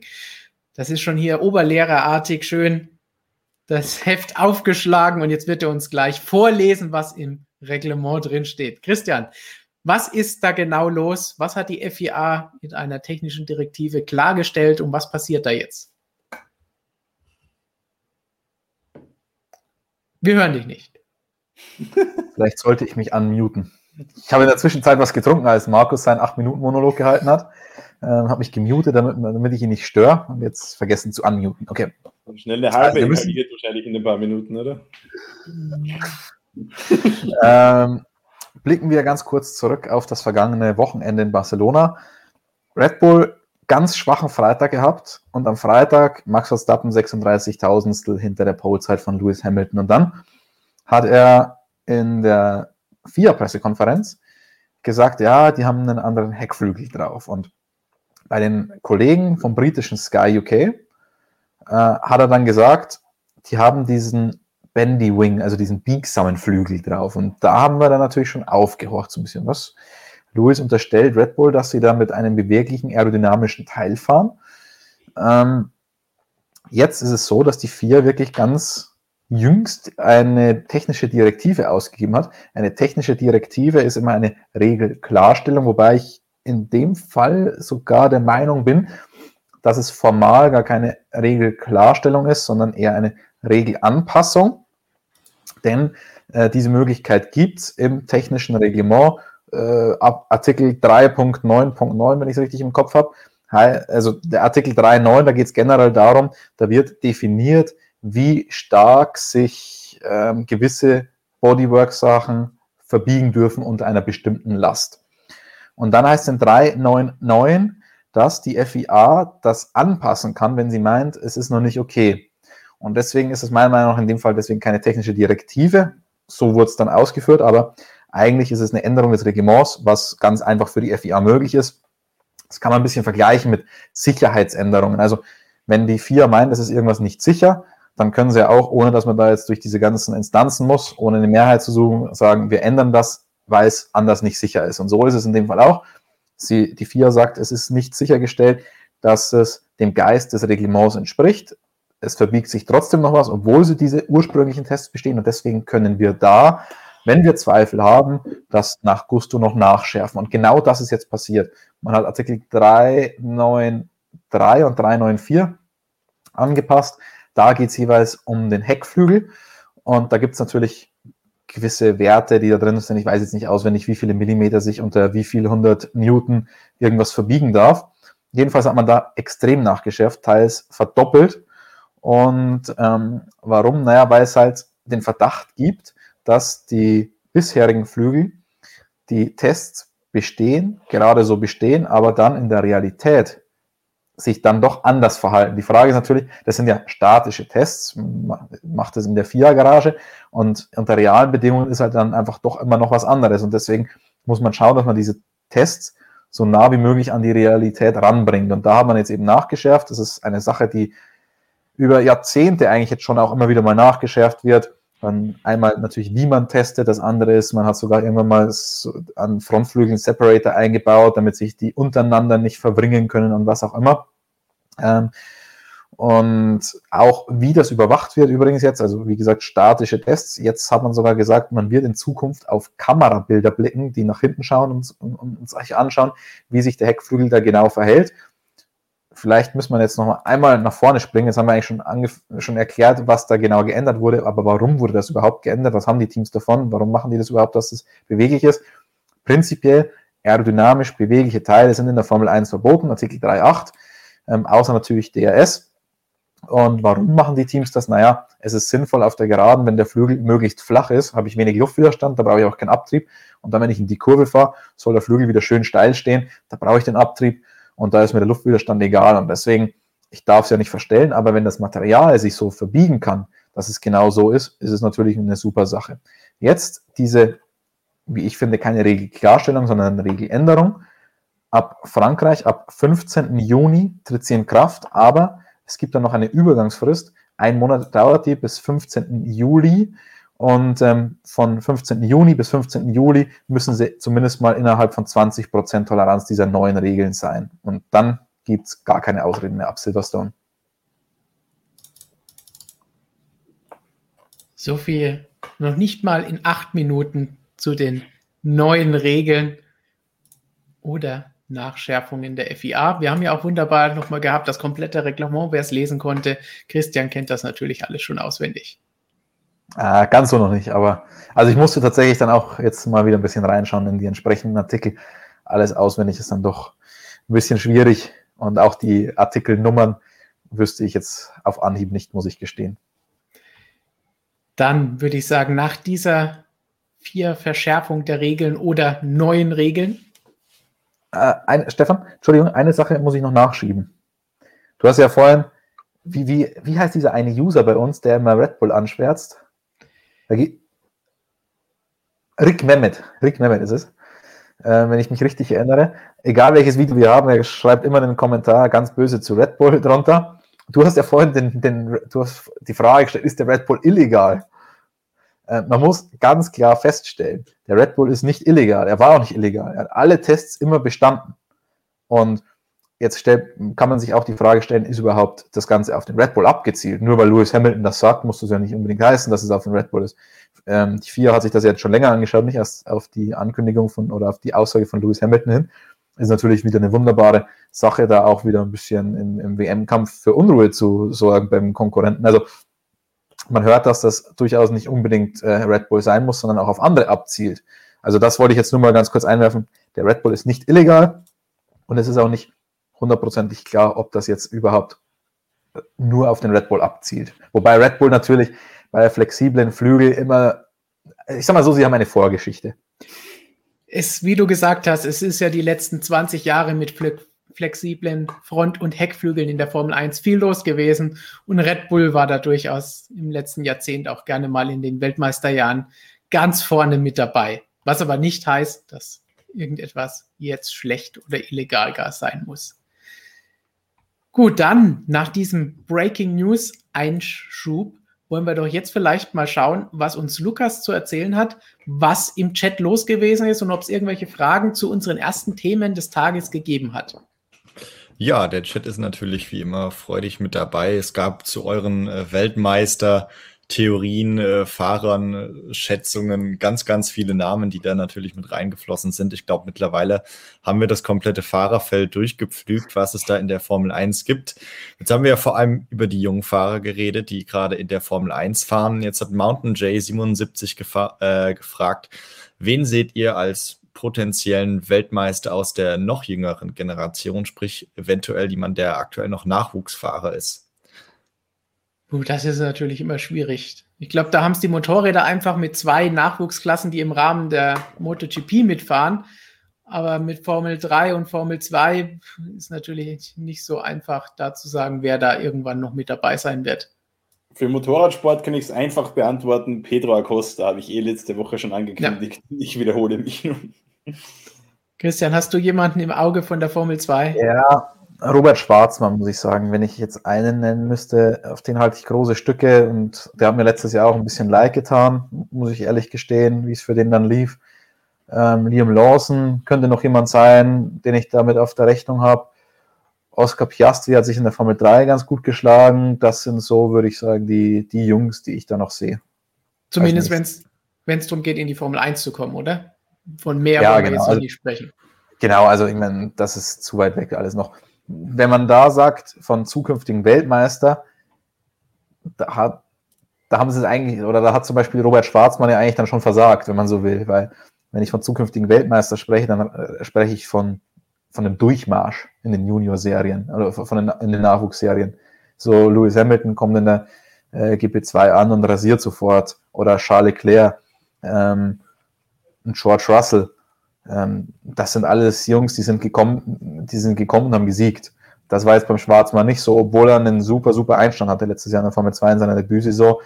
Dann ähm, aus irgendwelchen Gründen ähm, ist er dann leider abgefallen. Aber insgesamt traue ich dem schon noch einiges zu. Sehr gut, ja. Wir haben ja jetzt schon die Hauptkriterien eigentlich abgehakt, was man braucht, um Weltmeister zu werden. Das ist so ein Valentino Rossi-Hut. Ähm, jetzt kam von Etienne Maruf an an äh, Markus die Frage, wie sieht es denn eigentlich mit dem, ich sag mal, Erfinder dieses Huts aus, Valentino Rossi? Was macht er in Zukunft? Was ist da so deine Einschätzung, ob der nochmal was drehen wird oder nächstes Jahr überhaupt noch dabei ist? Ist eine gute Frage. Ähm, meine aktuelle Einschätzung ist, dass es ähm, dass 2021 die letzte MotoGP-Saison für Valentino Rossi sein wird. Ähm, wir haben schon ein paar Mal angesprochen, es gibt eine Leistungsklausel in dem Vertrag von Seiten Yamaha. Wir wissen nicht genau, wie die, die Klausel aussieht, aber jetzt waren es vier Punkte aus vier Rennen, das wird nicht reichen. Ähm, und von dem her, ich kann mir nicht vorstellen, dass er dann in seinem eigenen Team äh, einen Platz übernimmt. Also das sehe ich eher als unwahrscheinlich an. Und Valentino Rossi hat ja die letzten Jahre immer gesagt, er macht es immer noch, weil es ihm Spaß macht nicht unbedingt, weil er immer noch daran glaubt, dass er das zehnte Mal Weltmeister werden kann, sondern weil es ihm Spaß macht, einfach MotoGP zu fahren, weil er dieses Leben und das alles, was damit zu tun hat mit dem MotoGP, weil er das alles liebt. Äh, und in den letzten Rennen oder in den letzten Rennwochenenden hatte ich aber schon so den Eindruck, dass es ihm eben keinen Spaß mehr macht, was ja auch wenig verwunderlich ist, wenn man das neunfache Weltmeister da plötzlich um 15., 16., 17. Ränge kämpft. Also das, das kann keiner Fahrer Spaß machen. Und deswegen vermute ich, dass 2021 die letzte MotoGP-Saison für Valentino Rossi als Fahrer sein wird und könnte mir gut vorstellen, dass er dann nächstes Jahr ähm, in dieser Rolle als Teamchef voll aufgeht und sich dann vielleicht auch äh, mit vier Rädern auf die Langstrecke wagt er hat ja bereits angekündigt, dass er da einige Projekte noch auf dem Schirm hat. 24 Stunden von Le Mans, 24 Stunden von Spa und auch auf der Nordschleife möchte er mal an den Start gehen. Also gute Nachrichten auch für die deutschsprachigen Langstreckenfans, wenn sie da vielleicht mal Valdina Rossi dann am Ring begutachten können. Ja, sehr gut. Dann haben wir ja, sage ich mal, die Weltmeister Formel 1 und MotoGP abgehakt. Noch eine Frage, die einige im Chat interessiert hat, etwas abseits davon. Ich glaube, vor zwei Wochen war es, als wir während dem Livestream verkündet haben, dass Kanada gestrichen ist und jetzt in der Türkei gefahren wird. Jetzt ist das Ganze wohl so ein bisschen aus der Kippe und auf der Kippe und der Chat fragt jetzt, gibt es da was Neues dazu? Ähm, ja, was ist da denn der aktuellste Stand? also das Problem ist, dass ähm, England die Türkei auf, ich weiß gar nicht, welche, ist es da eine schwarze Liste, ist es da eine rote Liste, auf jeden Fall auf irgendeine Liste gesetzt hat, wo man jetzt nicht ohne weiteres zurückreisen darf, wo auch die Ausnahmegenehmigung der Formel 1 nicht gültig ist.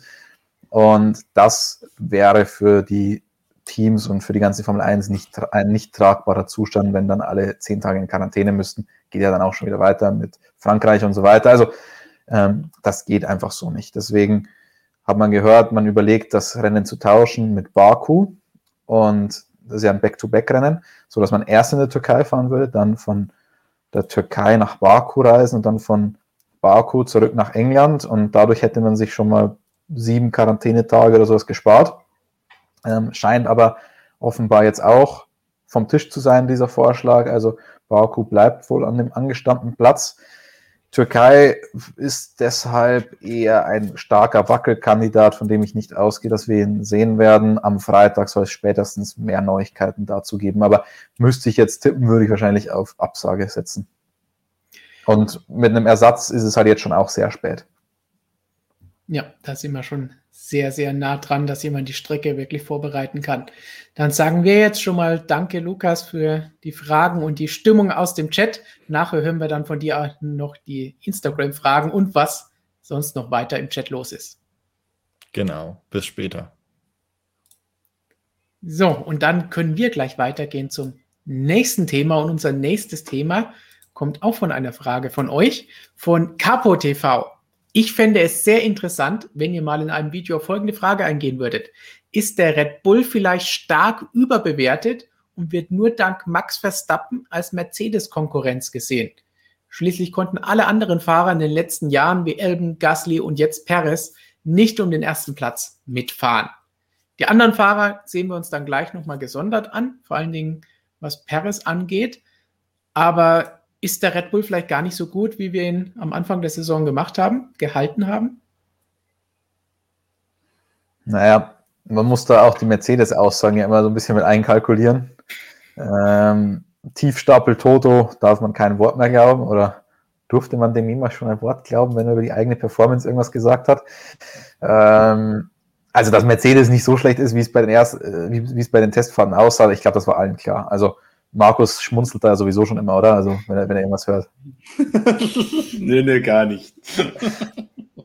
Also, da ist uns Markus manchmal überlegen, was das angeht, äh, mit, mit, seiner Einschätzung. Aber, also, der Red Bull ist nach wie vor kein schlechtes Auto, will ich jetzt auch mal sagen. Ich habe es ja vorhin schon gesagt. Also, die WM ist ja durchaus eng. Ähm, wie gesagt, wenn Hamilton diesen Fehler, wenn der nicht ganz so glücklich ausgegangen wäre, dann würde Max Verstappen jetzt die WM anführen. Jetzt die Frage zur Relation mit dem Teamkollegen und so weiter, ist nur der Verstappen so gut und nicht der Red Bull? Ähm, Perez hat schon auch ansatzweise mal gezeigt, dass der Red Bull nicht das schlechteste Auto ist. Ja, auch er hinkt weit zurück hinter Max Verstappen insgesamt, aber er kann es zumindest mal in Ansätzen, wie mit seinem zweiten Startplatz in Imola zeigen, was halt Gasly oder ein Albon nie geschafft hat. Ja. Ich gebe dem Perez jetzt auch noch ein bisschen mehr Zeit, weil wir sehen bei den anderen Fahrern, die gewechselt haben, haben wir auch gesagt, die brauchen auch Zeit. Ricardo braucht sehr lange, um mit dem McLaren klarzukommen und der Ricardo hat als Benchmark Norris und der Norris ist kein Verstappen. Also von dem her würde ich ihm schon noch ein bisschen Zeit geben und dann können wir vielleicht abschließend beurteilen, wie gut oder wie schlecht der Red Bull ist oder ob das nur der Max Verstappen ist. Wobei, wir haben ja die letzten Jahre gesehen, Max Verstappen alleine reicht auch nicht. Er braucht auch ein Auto, das gut genug ist, den Motor, der genügend Power hat, wo Honda dieses Jahr nachgelegt hat, weil sonst hätte er die letzten Jahre ja auch mit Hamilton vorne mitkämpfen können, wenn es da jetzt der, das Auto so schlecht wäre. Klar, es gibt Grenzen. Also ein gewisses ein Auto überfahren geht ja sowieso nicht. Das ist eine physikalische Grenze, die man nicht überschreiten kann. Und genau da ist halt die Grenze. Holt Max Verstappen das absolute Maximum raus, dann kann man sich natürlich fragen, wie nah am Maximum ist dann so ein Hamilton. Also ich meine, das sind halt Sachen, die weiß man nie, wenn sie nicht im gleichen Auto sitzen, aber ähm, ich würde mal sagen, diese Verstappen kommen schon sehr nah an das maximale Potenzial ran. Wobei, und da, ich habe heute schon überlegt, Stefan, ob ich einen Kommentar zu Walter Bottas mal schreiben sollte. Ähm, eigentlich ist das ja deine Aufgabe für den Vorsitzenden, für den ersten Vorsitzenden des Walter Bottas Fanclub, der in letzter Zeit aber ein bisschen sehr kritisch mit dem guten Walter geworden ist. Nur in letzter Zeit? Ja, in, in, unseren internen Chats eigentlich auch immer. Also da, da ist deine Meinung zu, zu, zu dem guten Walter ein bisschen abgesunken. Und generell die Meinung zu Walter Bottas sinkt zurzeit relativ stark ab. Und da habe ich mir überlegt, ob ich mal einen Kommentar zuschreiben sollte, weil ich eigentlich anderer Meinung bin. Lewis Hamilton wir, wir reden von Lewis Hamilton vom erfolgreichsten Fahrer der Formel 1-Geschichte. Der Mann kann Auto fahren. Und ein Bottas ist halt im Qualifying eine Zehntel weg oder holt sogar Pole Position. Und jetzt reden wir von Lewis Hamilton, nicht von irgendjemandem, der Auto fahren kann, der hat 100 Pole Position geholt. Also Qualifying ist eine von Lewis Hamiltons vielen Stärken. Und Bottas hält da verdammt gut mit. Und im Rennen, ja, da fällt er in letzter Zeit öfter mal zurück, aber er fällt dann zehn Sekunden oder was auch immer mal zurück und dann reden wir schon, dass der Bottas nichts kann oder was auch immer. Schau dir den Perez an. Von dem Perez halten wir verdammt viel. Und ja, er ist jetzt neu in dem Team, aber wenn der so nah dran wäre an dem Verstappen wie der Bottas, an dem Hamilton würden wir ihn feiern. Und Hamilton und Verstappen fahren in einer komplett eigenen Liga da. Und das dürfen wir nicht vergessen, wenn wir weiter die Bottas bewerten. Und deswegen finde ich das immer gemein zu sagen, ja, wollen die jetzt noch ein Jahr mit dem Bottas fahren, der kann nichts und die müssen den Russell doch mal eine Chance geben. So schlecht ist der Bottas nicht. Wollte ich nur mal ganz kurz loswerden. Das, das sind wir ja schon letztes Jahr im Dezember losgeworden, als wir unser Pro und Contra gemacht haben. Wer sollte das zweite Cockpit bei Mercedes bekommen? Da sind wir ja einstimmig zu, dazu gekommen. Es gibt keinen besseren als, als Bottas, der schnell ist, der ausnutzen kann, wenn Hamilton mal nicht da ist und Probleme hat oder ausfällt, aber gleichzeitig keinen Ärger macht und trotzdem die Punkte einfährt. Und auch da haben wir gesagt, Red Bull braucht einen Bottas. Und jetzt ist die Frage, ist Perez ein Bottas? Aktuell ist das noch nicht. Weil Bottas hatte jetzt mal einen Durchhänger im Regen in Imola, wo er irgendwo rumgegurkt ist. Aber ansonsten hat er das gemacht, was er machen soll. Er ist hinter Verstappen gewesen. Und wenn das Team nicht Fehler gemacht hätte bei Strategie und Boxenstops, hätte er ihn auch teilweise schlagen können. Das heißt. Man muss aber wohl schon auch dazu sagen, dass Bottas mal einen schlechten Tag haben kann, wahrscheinlich trotzdem noch oder in den vergangenen Jahren mal einen schlechten Tag haben konnte und er trotzdem Dritter geworden ist, weil es eh außer Verstappen keine Konkurrenz gab.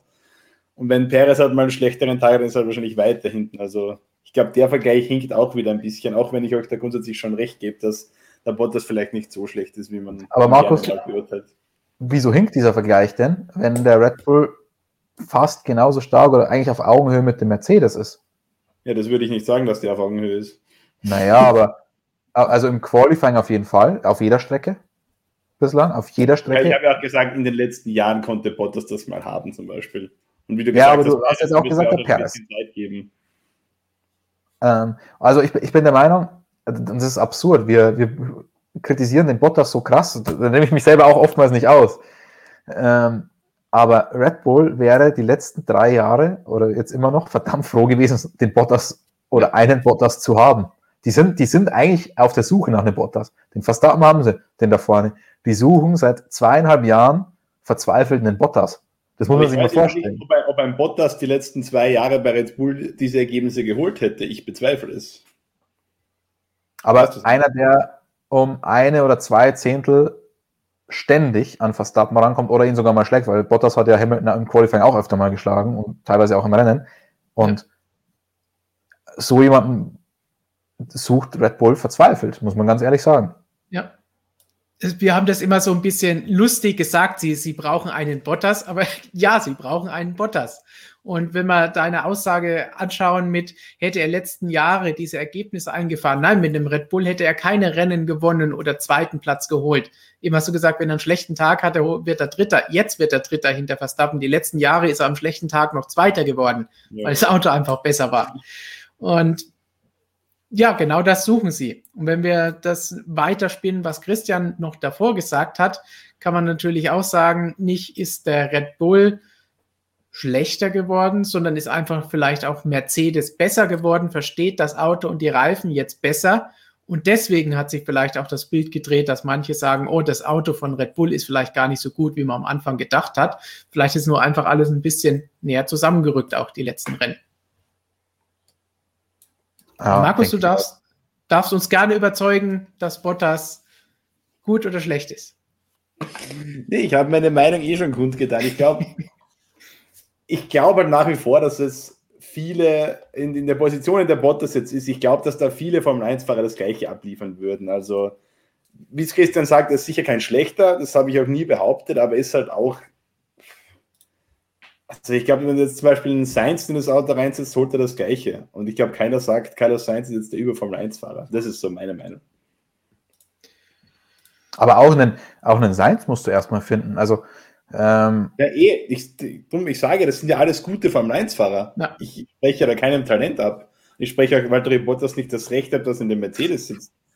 Aber es ist halt logisch für mich, dass ein Walter Bottas keinen einzigen Fan zu Hause begeistert, weil das dann einfach, ja, ja, das ist halt, ja, eine gute Durchschnittsleistung, aber ich will doch im, im besten Auto im Feld will ich doch nicht so einen Fahrer sehen.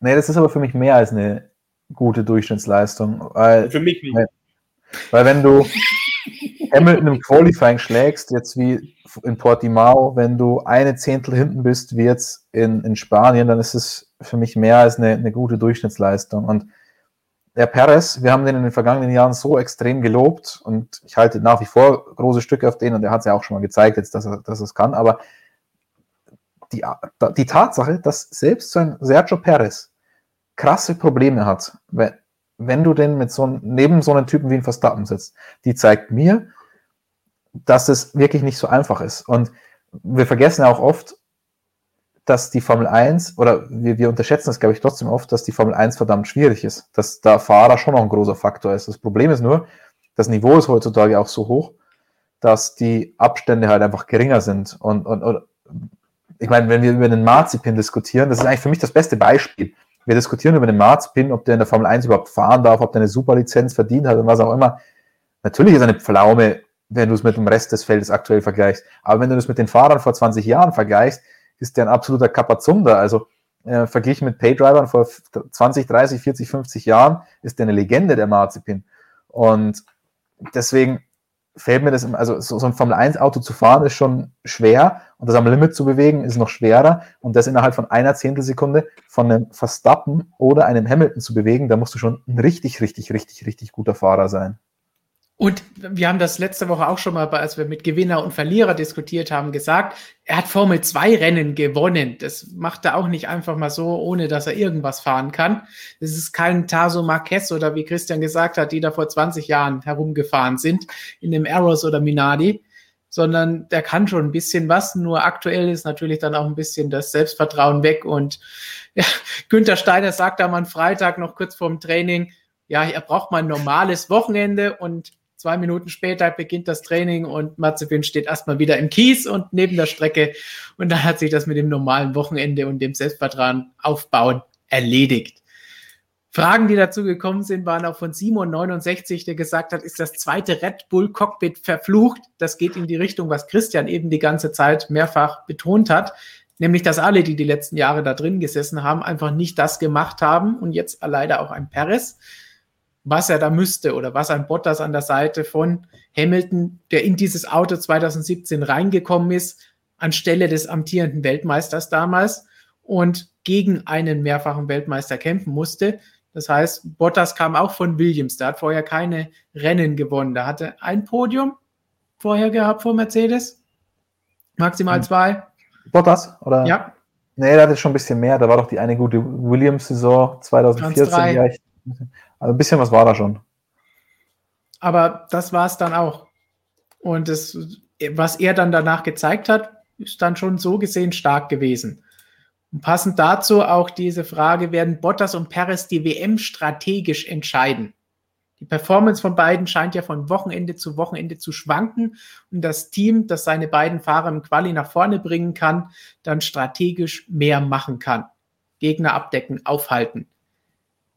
Ist es also jetzt, wie wir hier haben, nicht nur ein Perez und Bottas, sondern ist das sogar ein Thema Perez gegen Bottas? Wer am besten damit mischen kann?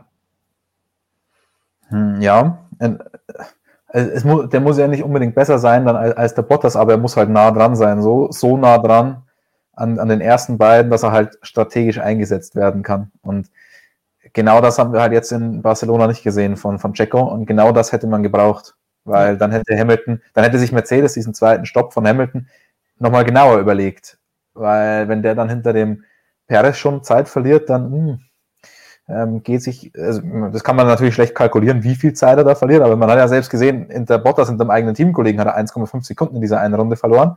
Ja. Und da hat man eigentlich damit gerechnet, dass er da nichts verliert. Und wenn dann so ein Perez noch dazwischen ist, entweder überlegt man sich den Stopp und macht ihn dann nicht, oder man macht den Stopp und der Hamilton verliert halt da noch mal ein bisschen Zeit und nicht nur Zeit, sondern macht sich vielleicht auch noch ein bisschen die Reifen kaputt und was auch immer. Und da wäre er echt verdammt wichtig gewesen. Übrigens noch statistisch, neun Podien hat er geholt, der, der gute Walter Riem Williams. Haben wir ihm gar nicht so viel zugetraut. Markus schaut auch ganz entsetzt. Ich habe nichts gesagt. Ein aner aner und dann sagen wir nicht entsetzt, sondern anerkennend. Aber der nächste Markus, Brez Markus, sagt, Perez hat sich fünf Rennen Zeit gegeben. Wird er es in Monaco schaffen, mit Max mitzuhalten?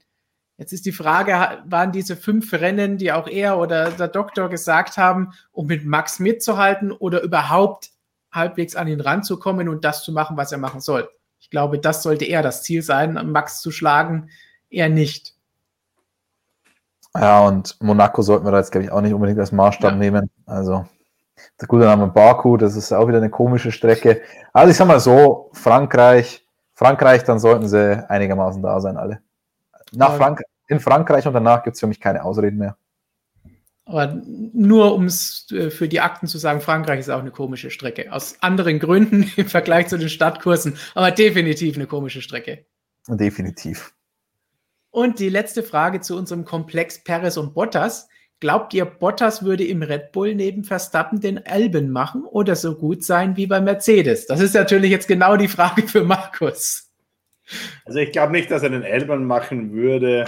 Ich glaube irgendwo so zwischen dem, was er jetzt bei Mercedes ist und das, was der Albon bei Red Bull war. Also, also zwischendrin, glaube ich. Ich glaube, dass er im Red Bull deutlich schlechter ausschauen würde als jetzt im Mercedes.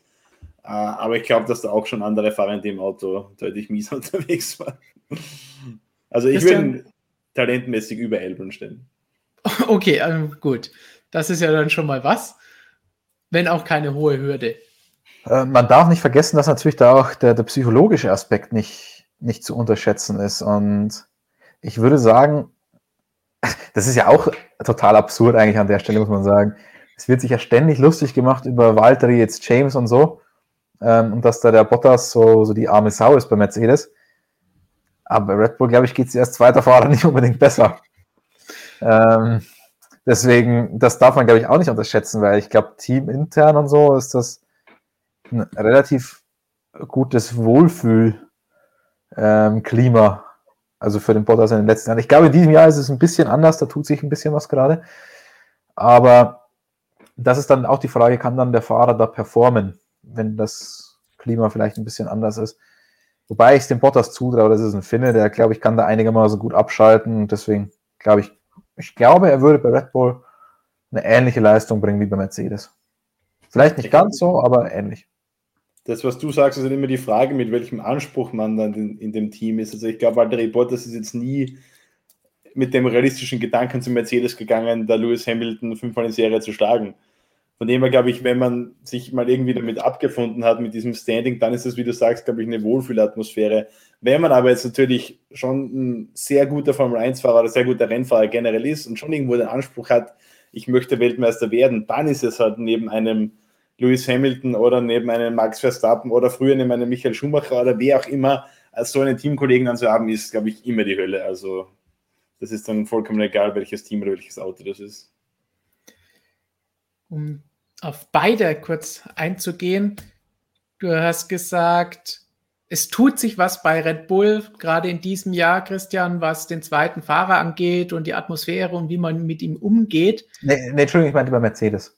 Okay, bei Also, Mercedes. Weil, weil ich da schon sehe, dass da die Gangart ein bisschen, ein bisschen rauer wird, vielleicht. das meinst du. Ich hatte jetzt, hatte gemeint, bei Red Bull tut sie natürlich auch was, allein deswegen, weil sie jetzt eben nicht den Junior-Fahrer haben oder den sie so ein Ja. bisschen schubsen und drängen und in die Richtung bringen, sondern Perez als gestandener Fahrer natürlich da auch ankommt und sich ein bisschen mehr Rechte wahrscheinlich rausnimmt oder von ihnen auch ganz anders angefasst wird. Ja, Gasly hatte mir da letztes Jahr beim Interview, äh, ich glaube am Nürburgring war es, ähm, hat er mir erzählt, dass Red Bull da nach ihm die Herangehensweise schon ein bisschen geändert hat und Ja. der Albon davon profitiert. Beim Albon hat man es dann aber nicht so gemerkt, ergebnistechnisch. Ähm, ich kann mich, ich muss jetzt ganz kurz nachschauen, ich habe es gerade hier, wir haben mit Dr. Helmut Marko kürzlich ein Interview gemacht, das ist noch nicht ganz veröffentlicht. Und da hat er einen, einen sehr coolen Satz zum, zum Thema Perez gesagt. Während du das suchst, vielleicht zwei. noch passend dazu, du hast auch gesagt, er würde eine ähnliche Leistung bringen, sehe ich auch so. Ähnliche Leistung, nicht ähnliche Ergebnisse, das hatten wir ja vorhin schon, weil das mit dem Red Bull auch die letzten Jahre nicht möglich gewesen wäre. Und was wir vielleicht auch noch so viel Positives, wie wir heute über Bottas sagen, das gab es, glaube ich, auch noch nie. Aber Ehre, wem in dem Fall Ehre gebührt, er ist halt auch so ein bisschen dieses Stehaufmännchen, das nach Sochi und der Stallregie damals wieder aufgestanden ist, dass jedes Jahr im Winter wieder aufsteht und sich mit irgendeinem Bottas 2.0, 3.0, 8.753 und Patch 3729 nochmal irgendwie neu erfindet und trotzdem nochmal daran geht und zumindest am Saisonanfang Pole Position Siege und gute Leistungen zeigen kann. Das haben andere Fahrer auch nicht geschafft über so einen langen Zeitraum, wie er jetzt da schon ist, seit 2017.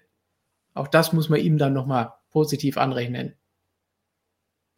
Stefan, ich habe jetzt gerade leider nicht folgen können, weil ich konzentriert war, das Zitat zu finden. Aber Okay. dafür zitiere ich jetzt den Doktor zum Thema Sergio Perez.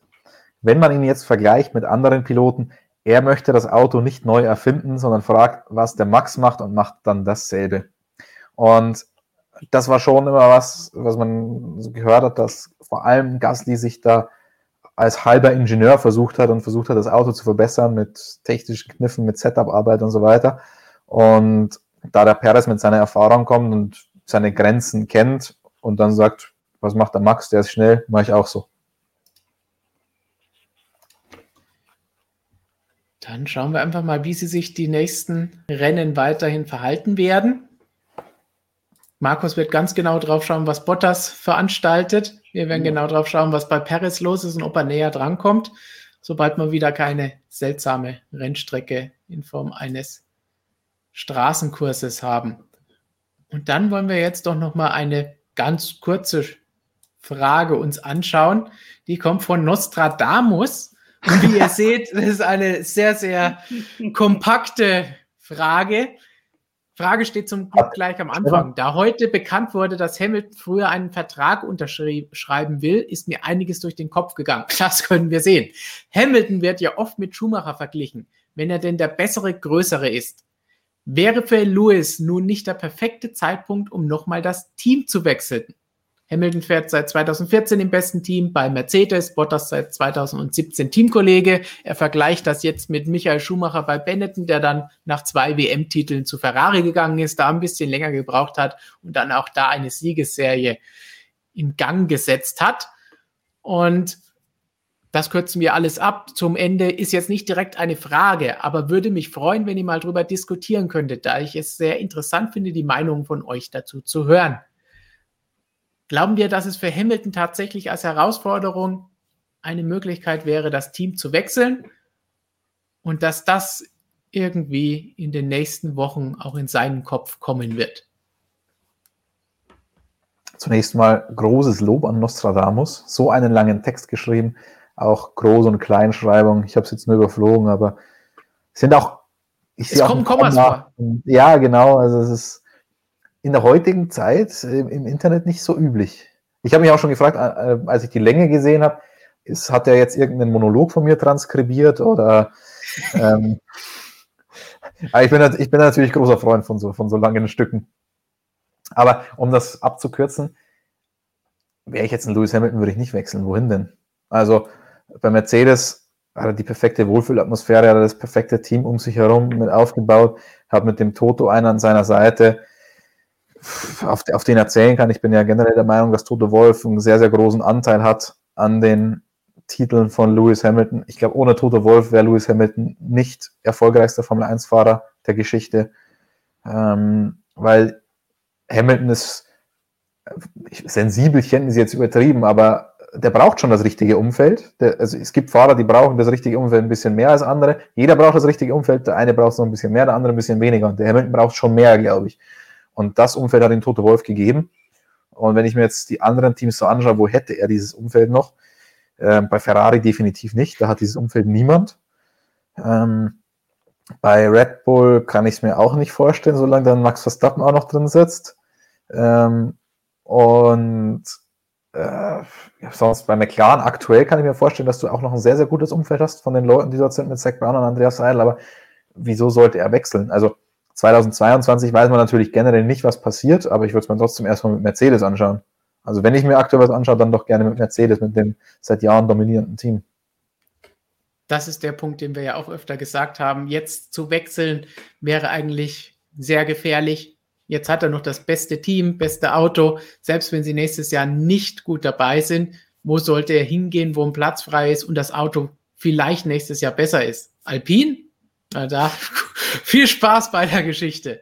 Deswegen Aston Martin, ja, die müssen auch erstmal irgendwas machen. Also an sich schließt sich das leider aus, auch wenn wir natürlich gerne, wie auch letztes Jahr ja dann der Fall war, ein bisschen drüber diskutieren würden, wo dann die Ferrari-Gerüchte kamen und man da ein bisschen drüber reden konnte. Aber momentan sehe ich noch nie mal irgendeinen Sinn, irgendwas davon zu diskutieren. Markus, wie würdest du das sehen? Was würdest du Louis empfehlen, wenn er mal wieder bei dir vorbeikommt? 100% bei Mercedes bleiben. Also wenn das nächste Mal wieder auf ein Bierchen bei mir ist, dann sage ich ihm das auch ganz deutlich. Ähm, nee, aber also generell er war jetzt schon mit zwei unterschiedlichen Teams Weltmeistern und generell dieses, dieses Wechseln, also das, was ja auch unter Fans oder Journalisten oft so diskutiert wird, so quasi, der Fahrer muss jetzt nochmal ein Team wechseln und dort Weltmeister werden, um zu beweisen, dass er ein ganz großer ist. Ich halte es für ein bisschen Blödsinn, ehrlich gesagt, weil wenn man sich so anschaut, die, die Gründe, warum große Fahrerteams gewechselt haben, das war in den seltensten Fällen dieses berühmte eine neue Herausforderung suchen, sondern das war einfach weil sie dort irgendwas gefunden haben, das sie im anderen Team nicht hatten, weil es ihnen dort eben besser gegangen ist, aus irgendeinem, aus irgendeinem Grund. Aber wenn sich Hamilton jetzt pudel wohlfühlt bei Mercedes, warum soll er weggehen? Und das gleiche Thema mit der MotoGP mit Marc Marquez, wenn sich der bei Honda super wohlfühlt, ja, natürlich wird er dann 15 oder 20 Jahre dort fahren, weil warum soll er sich bewusst schlechter machen? Also äh, ich glaube, das ist ein bisschen so ein Mythos, der da, der da entstanden ist, weil man halt gesagt hat, ja, äh, ein Michael Schumacher, der konnte zuerst mit Benetton Weltmeister werden und dann mit Ferrari oder ein Valentino Rossi, der konnte zuerst mit Honda gewinnen und dann mit Yamaha. Aber zumindest bei Rossi war es jetzt auch nicht eine neue Herausforderung suchen, sondern da war es einfach, weil er sich von Honda nicht wertgeschätzt gefühlt hat. Eben das, was Christian angesprochen hat, diese Wohlfühlatmosphäre quasi im Team. Und ja. von dem her, glaube ich, gibt es aktuell einfach keinen Grund für Lewis Hamilton zu wechseln. Und bei Hamilton kommt auch dazu, er will auch ein bisschen Kleingeld haben. Das müsste derjenige dann auch haben. Also bei McLaren kannst du das vergessen. Und welches andere Team hätte jetzt noch Chancen, da so ein bisschen vorne mit reinzukommen, wenn Red Bull, Mercedes und Ferrari durch sind? Aber wer natürlich Geld hätte, wäre schon der Stroll. Der, der kann sich den Hamilton leisten. Ja. Aber ich sag mal so, Wohlfühlatmosphäre ist in dem Team derzeit auch nicht angesagt. Also. Es sieht nicht danach aus, nein. Und bei Alpine hätte er natürlich dann mit Teamchef Fernando Alonso zu kämpfen. Also. Und da, die haben ja eine kleine Vorgeschichte. Ja, das, das wäre witzig. Das würde ich gerne sehen. Den berühmt-berüchtigten Kreis schließen. Mhm. Die beiden nochmal in einem Team als Teamchef-Fahrer-Kombination. Finde ich, ich geil. Mich, ob, sich, ob sich schon jemals ein Mensch, der im selben Raum wie Lawrence Stroll war, wohlgefühlt hat. also ich kenne den Mann nicht persönlich, aber was ich so von ihm mitbekommen habe, gruseliger Typ. so, nicht ganz so gruselig ist hoffentlich hier dein Kollege Marc Marquez. Da haben wir ja auch einen Artikel bezeichnet von dir geschrieben, wo er gesagt hat, hey, entweder ich komme wieder dazu, dass ich Rennen gewinne oder ich höre auf. Das heißt, da geht es noch nicht mal um Vertragsverlängerung, wie du gesagt hast, wo soll er sonst hin, also bei Repsol Honda, aber vielleicht gar nicht mehr. Ja, der gute Marc hat ja eigentlich noch Vertrag bis Ende 2024, also jetzt das erste Jahr des laufenden Vertrages, hat ein vier, Jahres, also vier Jahre verlängert bei Repsol Honda, gab es bisher auch noch nie in der MotoGP, zeigt eben auch, wie sehr Honda ihn schätzt und wie sehr er Honda schätzt.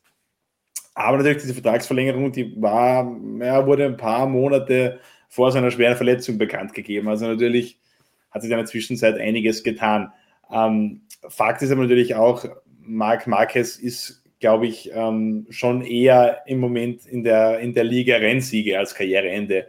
Natürlich, im, im Rennen fehlt es ihm aktuell noch. Und man sieht auch in den Trainings oder Qualifyings immer wieder, dass vom Speed nicht wahnsinnig viel verloren gegangen ist, aber dass es ihm einfach über eine Renndistanz nach diesen vielen Monaten Verletzungspause einfach noch äh, an der nötigen Fitness fehlt. Aber das ist ja was, was äh, in den nächsten Wochen oder Monaten wieder kommen wird. Also ich bin da schon sehr zuversichtlich, dass wir Marc Marquez vielleicht gegen Saisonende oder zumindest dann 2022 äh, schon auch wieder um Rennsiege kämpfen sehen werden. Äh, und deshalb glaube ich, dass wir äh, da auch noch ein paar Jahre lang nicht vom Karriereende reden werden. Es sei denn, es passiert nochmal was Schlimmes mit dem Oberarm zum Beispiel. Es zeigt sich, okay, äh, aus irgendeinem Grund äh, ist es eben nicht mehr stark genug, nicht mehr gut genug, um MotoGP zu fahren. Aber davon wollen wir jetzt mal nicht ausgehen. Also ich glaube, da sollte man den Teufel nicht an die Wand malen. Ich glaube mal, bis 2024 äh, sehen wir Marc Marquez auf jeden Fall noch in der MotoGP.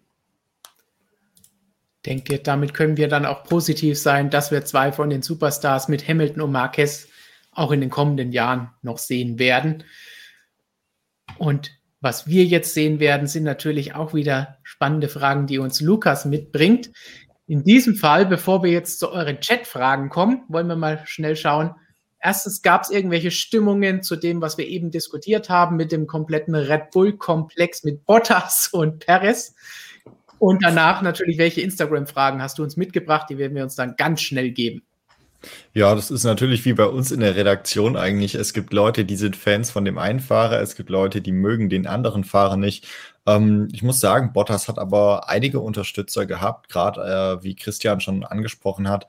Der hat mehrmals den, den Hamilton geschlagen, auch im Qualifying, obwohl Hamilton halt ein super Qualifier ist. Ähm, da hat Bottas auf jeden Fall noch ein paar Stimmen gesichert. Ähm, ich habe aber natürlich auch noch mal eine Frage zu dem ganzen Red Bull-Thema, die wir jetzt gerade nicht so genau angesprochen haben. Da geht es um die neuen Motoren von Red Bull und Christian, unser Regelgott, denke ich mal, kann uns das ähm, beantworten. Und zwar fragte Annika, Red Bull muss ja jetzt ihre Motorensparte sozusagen neu aufbauen. Das kostet natürlich Geld. Das sind Kosten, die Mercedes oder andere Teams nicht wirklich haben. Spielt das oder inwiefern spielt das beim Budget Cap eine Rolle und dann im Endeffekt auch bei der Entwicklung? Hm, also Red Bull hat ja selbst schon gesagt, es ist das zweitgrößte finanzielle Projekt, das man in der Formel 1 anpackt nach dem komplett eigenen Team, Red Bull Racing. Also das ist schon eine Mammutaufgabe. Ähm, ein Budget Cap auf Motorenseite gibt es noch nicht, könnte aber bald kommen auch, soll kommen. Darauf hofft Red Bull natürlich auch. Und der Budget Cap in der Formel 1 erleichtert ihnen diesen Schritt natürlich auch, denn das Budget, das Red Bull bislang in der Formel 1 hatte, diese 300 Millionen, die sie da ausgegeben haben, die können sie und dürfen sie jetzt gar nicht mehr ausgeben. Das heißt, dann bleibt vielleicht die ein oder andere Mark oder Schilling, wie man hier in Österreich sagt, auch übrig. Ähm, und den Schilling hat man dann zur Verfügung, in das Motorenprojekt zu stecken. Aber ja, klar, vor allem der Aufbau von so einem Motorenprojekt, das ist, das ist ein gigantisches Unterfangen. Also das ist, man kann sich das nicht vorstellen, wie teuer das Ganze ist. Und ähm, das, da bin ich mal gespannt, ob das nicht auch ein bisschen ablenkt. Aber eigentlich sind es zwei getrennte Mannschaften. Und zunächst einmal ist es ja in Anführungsstrichen nur der Einsatz der alten Honda-Motoren. Aber auch das ist keine so triviale Sache, wie man glauben mag. Einfach, man kriegt da die Baupläne, kann das Ding, äh, spannt das Ding in, in eine Fräse ein oder was auch immer und dann funktioniert das schon. Das ist, die Dinger sind so hochkomplex. Äh, ich weiß gar nicht mehr, aus wie viel tausend Teilen so eine Power Unit besteht. Vielleicht weiß es Stefan noch. Ich habe Andy Cowell mal gefragt, er hat es mir immer mal gesagt, aber ich habe es wieder vergessen. Stefan weiß es bestimmt noch. Das Power Unit weiß ich gar nicht, ob die Zahl ob es die gibt. Bei Autos gibt es immer die paar tausend Teile, die es hat, aber da zählt dann die Power Unit mit dazu. Deswegen Power Unit selber kommt eher selten, die Zahl. Müssen wir uns mal schlau machen, auf jeden Fall. Ähm, das ist auch nicht so trivial, das Ganze. Also, das ist schon ein absolutes Mammutprojekt, auf das Red Bull da einlässt, aber ich, ich finde das super. Also, wir hatten ja auch in der, in der letzten Ausgabe, in der letzten Printausgabe einen größeren Artikel zu Red Bull Powertrains.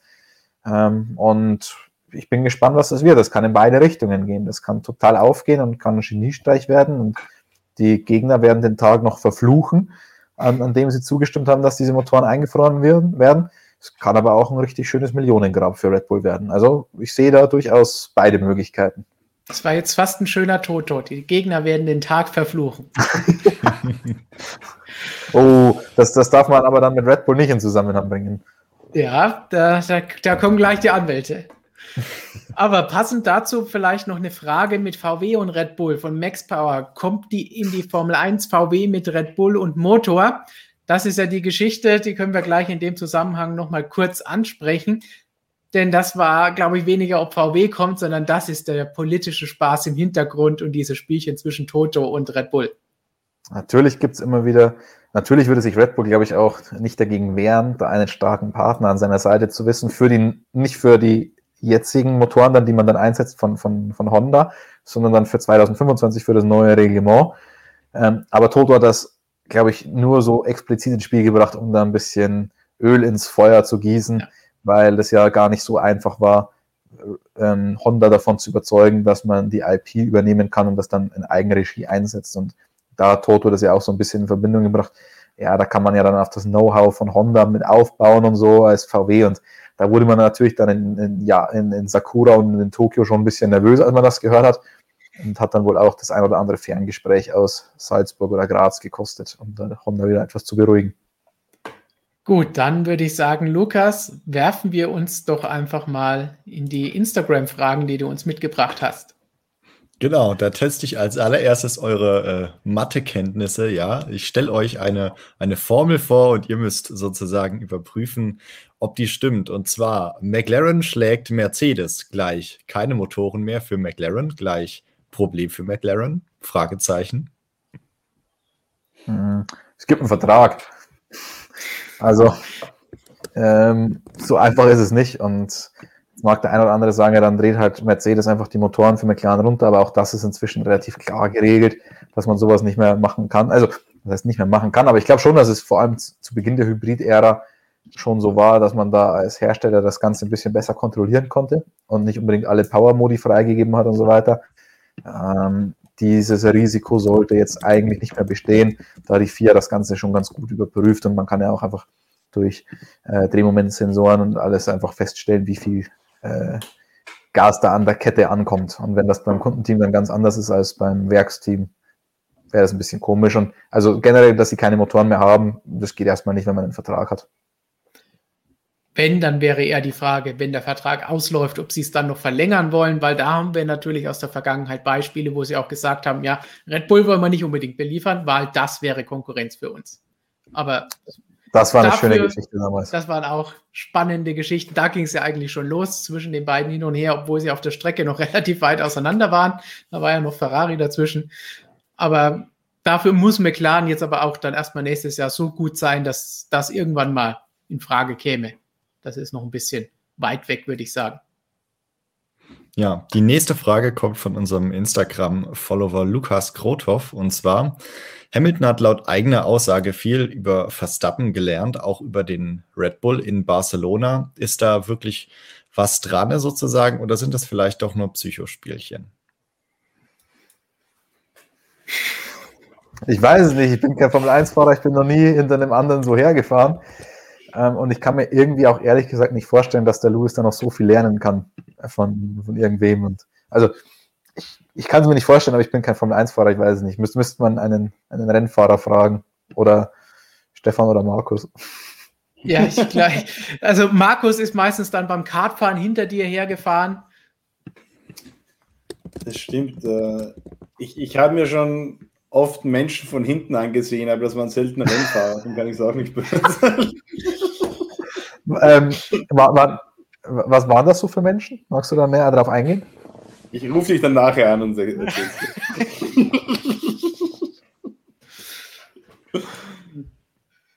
Gut, nächste Frage bitte. nächste Frage. Ja.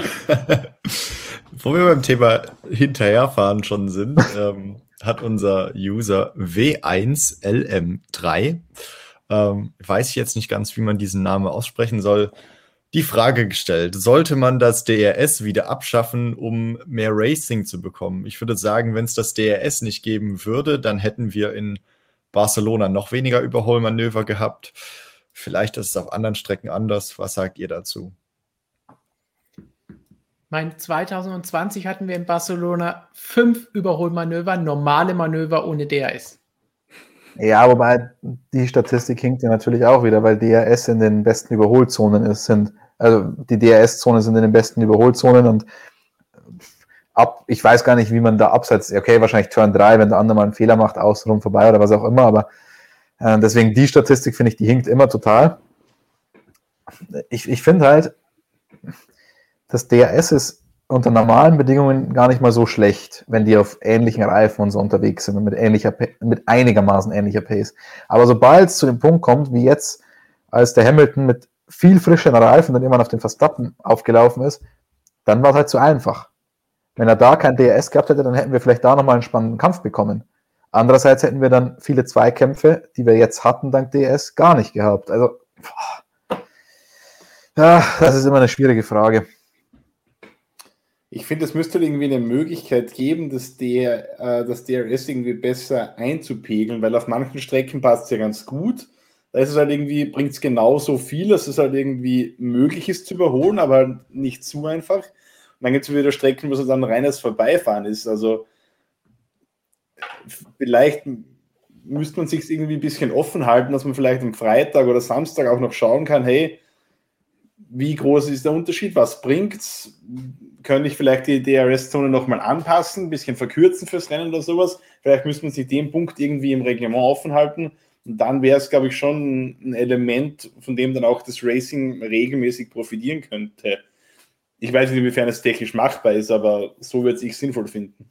Also es gibt tatsächlich Analysen, die die FIA da auch immer durchführt, äh, DRS-Effekt und so weiter die freien Trainings braucht man da nicht abwarten, weil in der Formel 1 im freien Training auch nicht hinterhergefahren wird oder so, dass man da irgendwas sehen könnte. Ähm, es wurden auch schon vom einen aufs andere Jahr dann mal die DRS-Zonen angepasst. An einer Stelle ist jetzt zum Beispiel Portugal ist ein ganz gutes Beispiel. Man hat es auf der Start-Zielgeraden dann kürzer gemacht und dafür hat man es noch auf der Gegengerade noch eine zusätzliche eingeführt. Das in Portugal fand ich es perfekt, den Effekt. Aber wie es dann natürlich wieder gewesen wäre, wenn da eine mit einem Reifen auf dem anderen aufgelaufen wäre, der zwei Sekunden schneller ist, ähm, weiß man natürlich dann auch wieder nicht. Das ist halt so ein bisschen, bisschen schade. Ich meine, man kann dann auch über andere Sachen diskutieren, wie World Series bei Renault, die hatte, glaube ich, ja eine maximale Anzahl oder eine maximale Zeit, die du das DRS geöffnet haben durftest. So konntest du dich dann auch mit DRS verteidigen. Ist auch eine interessante Sache. Andererseits wird es dann vielleicht auch wieder kompliziert. Ähm, dann regt sich da wieder jeder auf. Oder dann hast du was irgendwie in der DTM, dass die letzten fünfeinhalb Runden jeder bis auf den ersten DRS immer einsetzen darf, wenn er mit drei Reifen fährt oder was auch immer, wie diese Regel da genau heißt. Hm, ich glaube, da könnte man schon ein paar spannende Sachen machen, aber dann wird es auch wieder noch künstlicher, dann wird es noch komplizierter und ich sage mal so, nächstes Jahr kommt ein komplett neues Reglement, dann wird es noch DRS geben, aber das Ziel ist, dass die Autos so raceable sind, dass man dann das DRS in Zukunft vielleicht nicht mehr braucht. Das ist meine Hoffnung, meine große Hoffnung, dass Windschatten da ausreicht. So, jetzt habe ich mich gerade schön verschluckt. Ähm, ja, ihr kennt unsere Fans, die haben natürlich wie immer innovative Ideen, um die Formel 1 spannender zu gestalten. Jetzt hatten wir letzte Woche ja, um Überholmanöver zu verbessern, die Idee mit den Hupen. Lichthupe gab es auch schon. Ja, Follower Mitty33 hatte jetzt eine weitere Idee, wie man für die Fans das Ganze schöner gestalten könnte. Anstatt Hupen könnte man eine Rückbank in Formel 1 Autos aufbauen, bei denen Fans live beim Rennen mitfahren können. Ich denke, der ein oder andere Fahrer würde sich auch über etwas mehr Grip oder Bodenhaftung auf der Hinterachse freuen. Das wäre doch mal eine Idee, oder? Die Arrows Dreisitzer muss es ja irgendwo noch geben. Stimmt. Ich glaube, die sind jetzt bei Ferrari. ähm, nein, wirklich. Also, also der ähm, Speed letztes Jahr kommt dann daher. Ja, es gibt ähm, einen großen Ferrari-Sponsor, der jetzt nicht mehr so auf dem Fahrzeug präsent ist, aus Gründen, der aber immer noch ein großer Sponsor ist und der macht dann manchmal so Events mit großen Kunden. Ich weiß nicht, ob es große Kunden sind, die, wenn, man von, wenn, man von, dem Sponsor ein großer Kunde ist, ähm, ist das gesundheitlich wahrscheinlich nicht so optimal. ähm, aber auf jeden Fall gibt es da Events und dann fahren die oftmals mit drei Sitzern rum und ich glaube, das sind fast die Arrows, die Ferrari da quasi hat und dann rot angepinselt. Könnte ähm, hinkommen, weil dieser selbe Sponsor das gleiche mit Ducati in der MotoGP auch macht. also, ja. Gut, dann bleiben wir doch vielleicht noch bei dem Lieblingsthema von Markus aus dem letzten Stream. Jetzt wird er sich gleich verschlucken, denn wir haben auch von, von Zocker 920 die Aussage, Hupen in die Formel 1 und Hallo Erotikmodel. Wer ist damit gemeint? Christian? Markus Lieblingsthema war das. Also, da haben wir das, glaube ich, letztes Jahr gesagt. Oder stimmt, ist es doch der hier? Ja, wir, ich glaube, wir müssen jetzt dann bald auf andere Videoplattformen ausweichen, wenn das hier im Stream so Und von, oh, Mahaver Maldonado hatte, was hält Christian eigentlich von der Hupenidee? Ich sag mal so, Vettel hätte 2017 in Baku eine Hupe gut gebrauchen können. Ich muss gestehen, ich habe die Hupenidee verpasst. Letztes, letzte Woche ging es eigentlich nur darum, dass es doch schön wäre, wenn die Formel 1 Autos Hupen hätten. Und danach hat Markus erstmal acht Minuten lang nur lachen müssen. Wieso? Erkläre ich dir auch später bei meinem Anruf. Ähnliches Thema. Vielleicht, vielleicht passt dazu.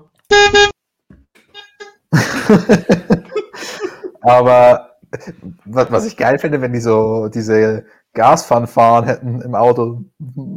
Die haben wir auch eingedacht. Ich wusste, dass das hier kommt, deswegen ist das vorbereitet. Ach, herrlich. Ja, Christian Aber, ist immer berufen, das weiß ich. Was meinst du? Hm? Was? so, Lukas, ich glaube, eine Frage hast du noch, die sich nicht um Hupen dreht. Ja, nicht um Hupen, aber auch über ein Thema, was, glaube ich, letztes Mal im Stream angesprochen wurde. Das ist was für Markus. Das war das Thema Armpump. Muss ich sagen, da gibt es ein spannendes Video auf dem Kanal Motorsport Magazin Motorrad. Drum, äh, ja, kann Fabio nächste Woche wieder gewinnen? Markus, erklärt auch mal den Leuten im Chat, um wen es sich da eigentlich handelt und warum diese Frage gestellt wird. Es wird um Fabio Quattro gehen, nehme ich mal an, der sich am vergangenen, lass mich jetzt nicht lügen, äh, Dienstag oder Mittwoch, einer Armpump-Operation äh, unterziehen musste. Äh, ist ein Routineeingriff äh, für MotoGP-Fahrer. Was normalerweise gemacht wird, ist also beim Armband grundsätzlich, wer es detailliert wissen will, eben das Video anschauen auf Motorsportmagazin Motorrad auf unserem YouTube-Kanal. Ähm, grundsätzlich Armpump bedeutet, der Unterarmmuskel wird quasi überlastet ähm, wird dadurch mehr oder weniger taub, man hat kein Gefühl mehr, keine Kraft mehr. Natürlich sehr unangenehm beim Motorradfahren. Und das, was dann gemacht wird, ist einfach, man schneidet den Unterarm ungefähr hier auf, öffnet quasi die Faszien, die sich um den Muskel befinden und gibt dem Muskel so wieder mehr Platz, um sich auszudehnen eben, sodass man dieses Compartment-Syndrom, wie es der Fachmann nennt, das vermeiden kann eben. Ähm, relativ kurzer Eingriff, habe ich heute den durchführen lassen, wird in diesem Wochenende sicher wieder an den Start gehen in Le Mans ähm, ist im Normalfall keine große Sache. Jack Miller hat es nach dem äh, zweiten Katarrennen durchführen lassen, ist dann auch in Portimao gefahren, hatte eigentlich das gesamte Wochenende über keine Probleme. Allerdings, was man sagen muss, äh, im Rennen ist er dann gestürzt und ist ihm die gesamte Narbe wieder aufgeplatzt. Er hat uns dann wunderschöne Bilder davon gezeigt. Also war ungefähr so ein großes Loch im Unterarm. Also ähm, es sollte schon gut vernäht werden, aber grundsätzlich äh, beim Fahren soll es äh, eigentlich kein Problem sein für ihn. Also äh, ist definitiv zu den Sieganwärtern zu zählen beim Heimrennen. Allerdings, wie gesagt, Regen mh, hm, müssen wir sehen. Kannst du mich bitte in Zukunft warnen, wenn du solche Sachen erzählst, dann gehe ich da kurz raus. dann machen wir nochmal den hier. Gruß an alle Podcast-Hörer. So, jetzt haben wir eben schon über, DS, über das DRS gesprochen. Christian, bist du noch eine DRS-Frage? Vielleicht hast du es auch damit schon beantwortet eben. Michael McWeer fragt nämlich, gibt es nächstes Jahr noch DRS, da es diesen Ground Zero Effekt geben soll? Und wie steht ihr zu DRS? Schaue dir mir immer an, euch die von der MotoGP. Jetzt, jetzt hat es mich schwer zerlegt, die, die Folge dieser Wörter. DRS, damit kennen wir uns aus. Drag Reduction System, Christian. Ja, wird im nächsten ja, wird es im nächsten Jahr noch geben, aber Ross Brown hat schon angekündigt, äh, Ziel ist, dass die Autos dann irgendwann so raceable sind. Oder, also man, man traut sich das jetzt nicht für nächstes Jahr schon einfach wegzunehmen. Äh, man hofft, dass, wenn es dann tatsächlich zu groß sein sollte, der Effekt, oder wenn man, dass man es nicht braucht, dass man das einigermaßen unbürokratisch dann vielleicht äh, wieder wegmachen kann. Und darauf hoffe ich jetzt auch mal. Also ich bin echt gespannt. Also irgendwie waren wir so heiß auf diese, auf diese neuen Autos und dann wurde es verschoben und jetzt haben wir so einen geilen WM-Kampf. Jetzt kümmern wir uns irgendwie verhältnismäßig wenig um diese neuen Autos, aber insgesamt sind wir noch schon noch heiß. Nicht nur auf die Hupen. Heiß, heiß waren wir auch bei der Bottas-Diskussion und es gibt hier Bottas Zukunft auch eine Frage von Jens. Danke für deine Frage. Hat Bottas noch eine Zukunft bei Mercedes oder in der Formel 1? Sein Verhalten und die Aussagen im letzten Rennen lassen daran zweifeln. Uh, der, der, das ist ganz auf Markus seiner Linie, oder? Nee, ich, ich habe eh schon gesagt, ich habe ja nichts gegen Bottas. Ich will den nur nicht in dem Auto sehen. also nichts Wirksames hast du gegen ihn. Nein, Formel 1, ja, passt. Übrigens verkauft ja. der Walter jetzt auch seinen, seinen schönen Mercedes GTS. Ähm, wer noch 190.000 Euro übrig hat, ähm, steht in Finnland und ich glaube, wer ihn kauft, kriegt dann sogar noch einen Kartag mit ihm und eine Einweisung in das Auto. Hast du einen IBAN von ihm? Aber wunderschön, ein, ein, schönes Blau, schwarze Innenausstattung, ganz schlicht. Top-Auto, aber 190.000 Kröten ist halt auch kein Schnäppchen. Aber, aber mm, tut dir nicht so sehr wie, wie Vettel, der seine Ferraris verkauft hat. Naja, das ist also diesen AMG GTS, das ist ein wunderschönes Auto, aber den kannst du jetzt einfach kaufen. Den kannst du ja auch bei Mercedes jetzt neu kaufen und kostet halt nochmal ein bisschen mehr. Aber diese Ferraris, die Vettel da verkauft, oder auch dieser Z8 und so, da, da blutet einem ja das Herz, sowas gibst du nicht her. Sowas kriegst du nicht mehr neu, sowas. Naja, also, nimm ich Zwei immer noch Stunden später. ähm, aber hat er noch eine Zukunft in der Formel 1 oder bei Mercedes? Naja, ich, es hängt halt alles an George Russell und wie da seine Vertragssituation aussieht. Ich meine, sein Vertrag bei Williams läuft aus. Hm, ewig kann man den jetzt auch nicht irgendwo schmoren lassen und noch ein Jahr, äh, noch ein viertes Jahr dann beim Hinterbänkler-Team, wobei vielleicht ist es ja nächstes Jahr auch kein so ein Hinterbänkler-Team mehr, wie auch immer, aber ähm, weiter die Bottas Zukunft wird stark von der Zukunft von George Russell abhängen. Wenn der den Sprung zu Mercedes nicht schafft, wird Bottas noch ein weiteres Jahr fahren, sehe ich kein Problem ich, ich sage jetzt die, die unpopuläre Meinung, auch auf die Gefahr hin, wieder hier als Bottas-Ultra von dir beschimpft zu werden. Aber es würde aus Mercedes-Sicht, genauso wie im vergangenen Winter, wieder Sinn machen, die beiden weiterfahren zu lassen, Hamilton und Bottas. Aus unserer Sicht und aus Zuschauersicht wollen wir natürlich was anderes sehen, wo ein bisschen mehr vielleicht auch passiert. Und Roger wird wahrscheinlich Toto an den Kragen gehen, weil der hat ja in deinem Video mit dir wann gleich nach dem Saisonstart, nach dem ersten Rennen schon gesagt, also wenn, wenn dieses Talent kaputt geht, dann ist Mercedes schuld. Dann haben wir hier einen, einen Kommentar, eine Frage, die ist auch mit Bottas bezeichnet, aber mit Bottas Österreich. Mal schauen, was das bedeutet. Von Tobias Pascha. Austrias Next Top Bottas. Wer ist es? Du?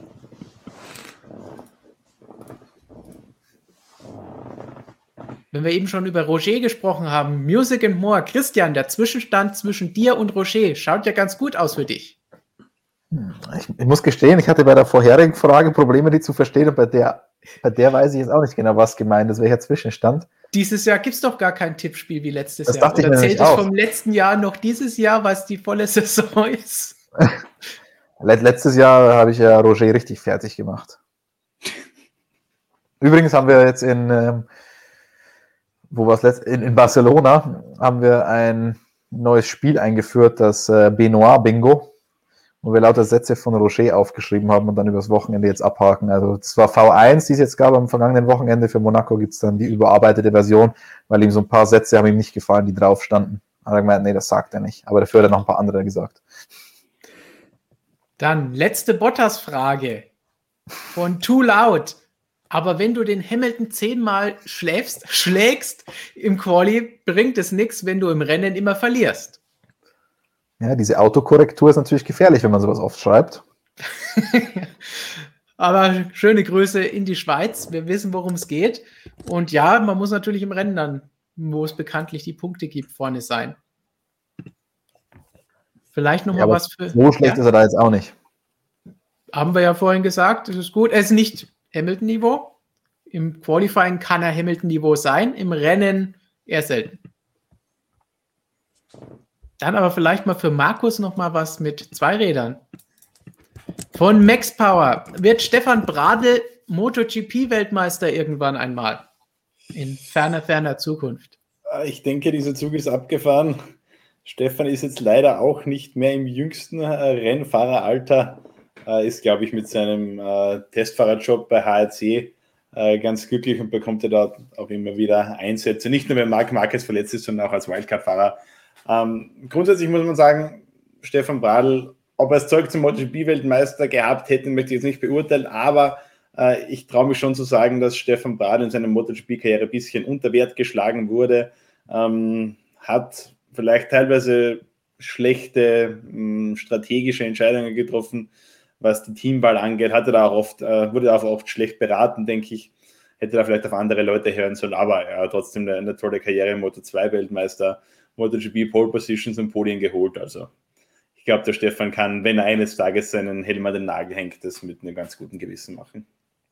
Dann werfen wir vielleicht einen Blick nach vorne auf Monaco. Tim Hutter, vielen Dank und Grüße erneut in die Schweiz. Eine kleine Prediction für Monaco. Leclerc, Pol und nur ein Mercedes unter den Top 5. Dann gehen wir doch einmal der Reihe nach durch und jeder darf sich dazu äußern. Christian, du schaust schon skeptisch. Ich, ja, ich finde es interessant. Also ich finde den, weil man muss ja schon sagen, klar fahren da Hamilton, Verstappen und die beiden Top-Teams noch in ihrer eigenen Liga, aber insgesamt ist es schon enger geworden. Und jetzt kommen wir auf eine Strecke wie Monaco, die dann einfach was ganz Besonderes ist. Man muss nur leider auch dazu sagen, dass Leclerc auf seiner Heimstrecke nicht unbedingt äh, brilliert hat bislang, um das mal vorsichtig auszudrücken. Der will ja immer ein bisschen zu viel. Hm. Aber ja, so, so also ich glaube schon, dass der Leclerc da nochmal ein Ausrufezeichen setzen kann, ob es dann Pole wird und damit auch der Sieg. Äh, weiß ich nicht. Ein Mercedes unter den Top 5 ist auch vorstellbar. Also ich glaube schon, dass Monaco dieses Jahr besonders cool wird, weil das Feld einfach so eng ist und einfach das auch nochmal so besonders ist. Ich, ich glaube, das wird geil. Also ich habe mich selten so auf Monaco gefreut wie dieses Jahr, muss ich sagen. Auch weil wir es jetzt ein Jahr nicht hatten und dann noch mit so einem engen Feld und enger WM-Kampf. Das wird richtig geil. Und wir hatten ja so eine kleine Einstimmung schon vergangenes Wochenende mit der Formel E, um die auch mal zu erwähnen, damit Robert auch ja, sich hinterher nicht beschweren kann. Und in diesem Fall sogar mal positiv zu erwähnen, ohne dass wir wieder sagen, ah, das ist kein Sport und das kann ich nicht ernst nehmen und diese Geschichten, sondern es war ein spannendes Rennen in Monaco mit Überholmanövern. Du konntest natürlich nicht sehen, weil es war direkt im Anschluss an das Qualifying der Formel 1. Aber muss man sagen, sowas haben wir in der Formel 1 da lange nicht gesehen, dass da so viel Action war.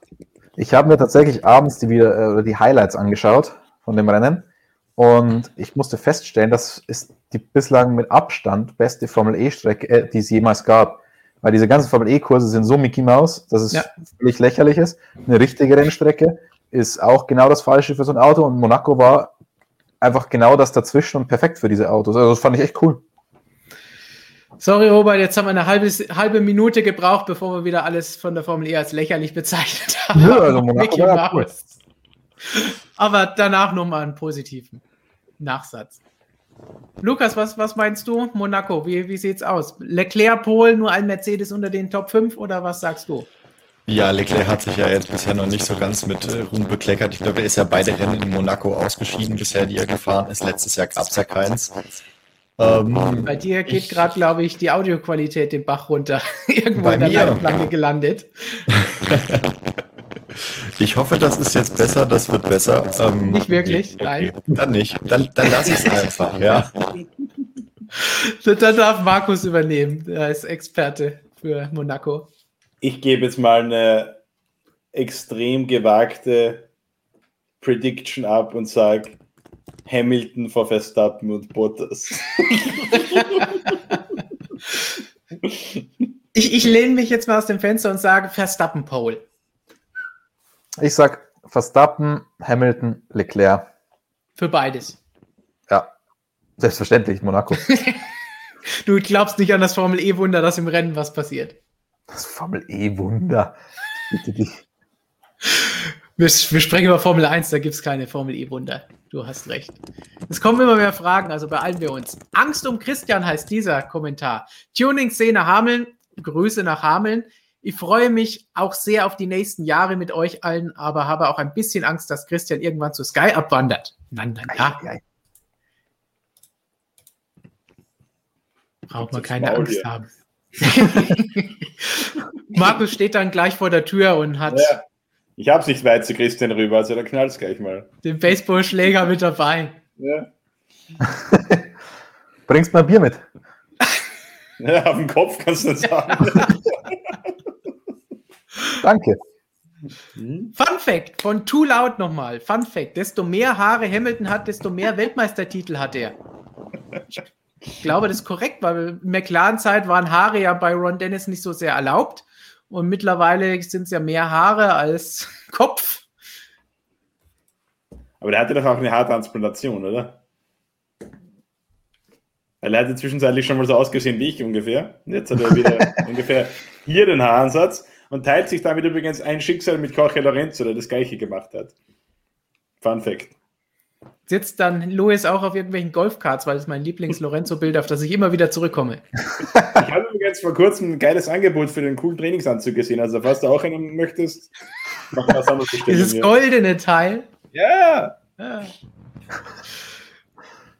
Gut, wenn wir schon darüber sprechen, vielleicht für Markus von Tommy Eisman 88, auch ein Stammzuschauer, der wieder mit dabei ist. Guten Abend. Wie sind die Chancen von Juan Mir auf den WM-Titel? Bisher war, noch nie, war er noch nicht auf dem Podium in diesem Jahr.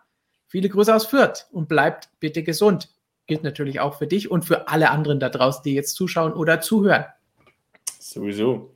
Ja, also ich denke, die, die Titelchancen sind absolut intakt. Äh, lass mich nicht lügen. Ich glaube, 17 Punkte Rückstand oder sowas äh, aktuell in der WM. Ähm, wenn man das vergleicht mit dem Saisonstart, den schon mir in der Vorsaison hatte, da war er deutlich schlechter noch. Er ist erst in Österreich zum ersten Mal auch aufs Podium gefahren und hatte da auch ein paar Nullnummern dabei zu Beginn. Also äh, ist, glaube ich, noch kein Grund zur Sorge. Mir ist einfach so ein klassischer, ähm, so ein solider Fahrer einfach, der immer genau die Punkte abholt, äh, die ihm drinnen sind, für ihn nie was, nie so die ganz außergewöhnlichen Rennen fährt, aber so ein klassischer Punktehamster eben. Äh, und wenn man sich da anschaut, die anderen Fahrer an der Spitze, äh, Pekka Banyaya ist im Vorjahr sehr oft gestürzt, also den muss man ein bisschen mit Vorsicht genießen. Gleiches gilt für einen Jack Miller zum Beispiel. Ähm, Fabio Quattaro hat im Vorjahr auch viele Ups und Downs, also äh, schon mir wird es, wenn dann, sicher über die Konstanz machen. Also äh, Titelchancen absolut intakt. Da muss man sich keine Sorgen machen um den amtierenden Weltmeister. So, müssen wir uns Sorgen machen um die Red Bull-Strategen. Da können wir auf ein Video verweisen, das Christian vorhin erst noch aufgenommen hat. Von Movlik kommt nämlich die Frage, vielleicht sollte Red Bull die Strategieabteilung von Merck holen, nicht nur die Motorenleute. Zweimal den Medium abgegeben, musste jetzt überlegen, die Abkürzung für Medium, was das sein soll. Zweimal den Medium abgegeben und dadurch verloren. Red Bull-Strategie schlecht. Christian, da hast du eben schon mal länger drüber geredet, gehe ich von aus. Ja, und tatsächlich spricht mir der Jude so ein bisschen aus dem Herz, weil das mit den Mediums habe ich auch nicht verstanden. Und wer fleißig Motorsportmagazin gelesen hat, hat das schon im Bericht zum dritten freien Training gelesen, dass Red Bull da womöglich schon wieder einen Fehler gemacht hat. Sie hätten das Rennen auch nicht gewonnen, wenn sie einen Medium gehabt hätten, lege ich mich jetzt trotzdem auch fest, weil sie einfach langsamer waren und sie konnten das Rennen, sie haben das Rennen nicht verloren, Mercedes hat es gewonnen, weil sie es gut gemacht haben und haben einfach ein schnellere Auto gehabt. Red Bull war eigentlich chancenlos.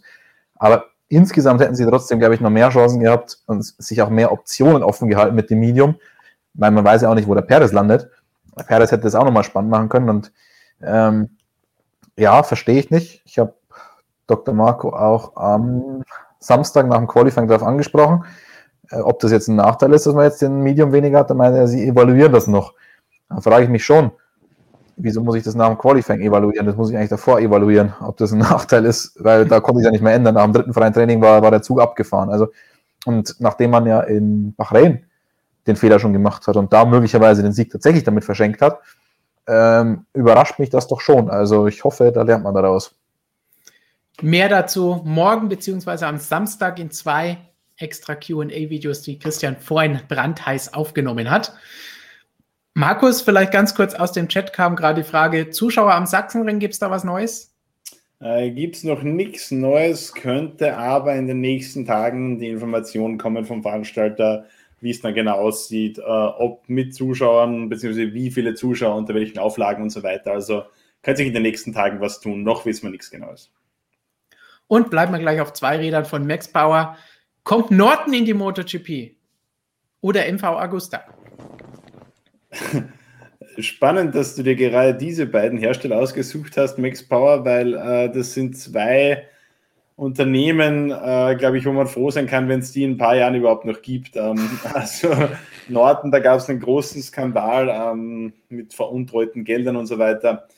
Ähm, MV Augusta, auch unzählige äh, Insolvenzen und Ausgleich und so weiter ähm, mit irgendwelchen äh, dubiosen Konstrukten, die da dann äh, den Anteil übernommen haben. Also ähm, kann ich mir beim besten Willen nicht vorstellen, dass diese beiden Hersteller das Budget für ein MotoGP-Projekt auftreiben könnten. Ähm, da würde ich vorher eher noch Hersteller wie BMW oder Kawasaki sehen, auch wenn es bei denen ebenfalls unwahrscheinlich ist, dass sie in den MotoGP kommen. Aber äh, Norton und MV Augusta können wir da, glaube ich, eher ans, ans Ende dieser Reihe hinten ranschieben.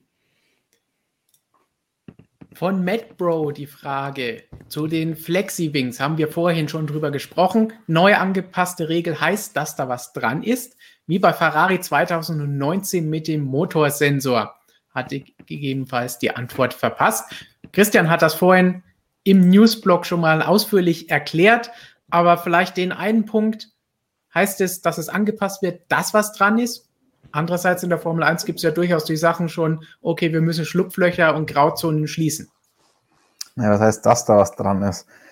Man muss, ich habe es vorhin schon gesagt, alle Autos haben alle Tests bestanden. Es gibt ja schon ja. aktuelle Tests und es wird halt nochmal verschärft, weil man meint, dass unter realen Bedingungen, dass die Laborbedingungen, die man da abbildet bei dem Test, dass die nicht gut genug sind und die Realität nicht widerspiegeln. Und ähm, ich kann mir schon vorstellen, dass das jeder versucht irgendwie für sich zu nutzen, wie die Tests halt aussehen.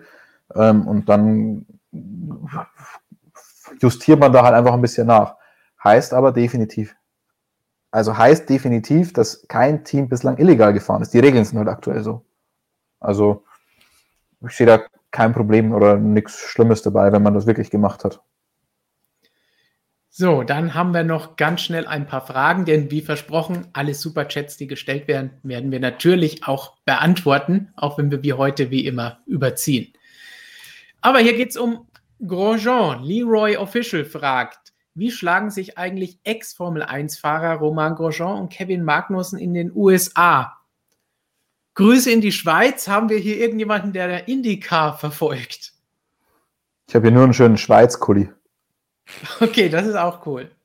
Kühe? Mhm. Da bin ich dann wieder voll dafür. Ich habe eine Schweizer Taschenmesser.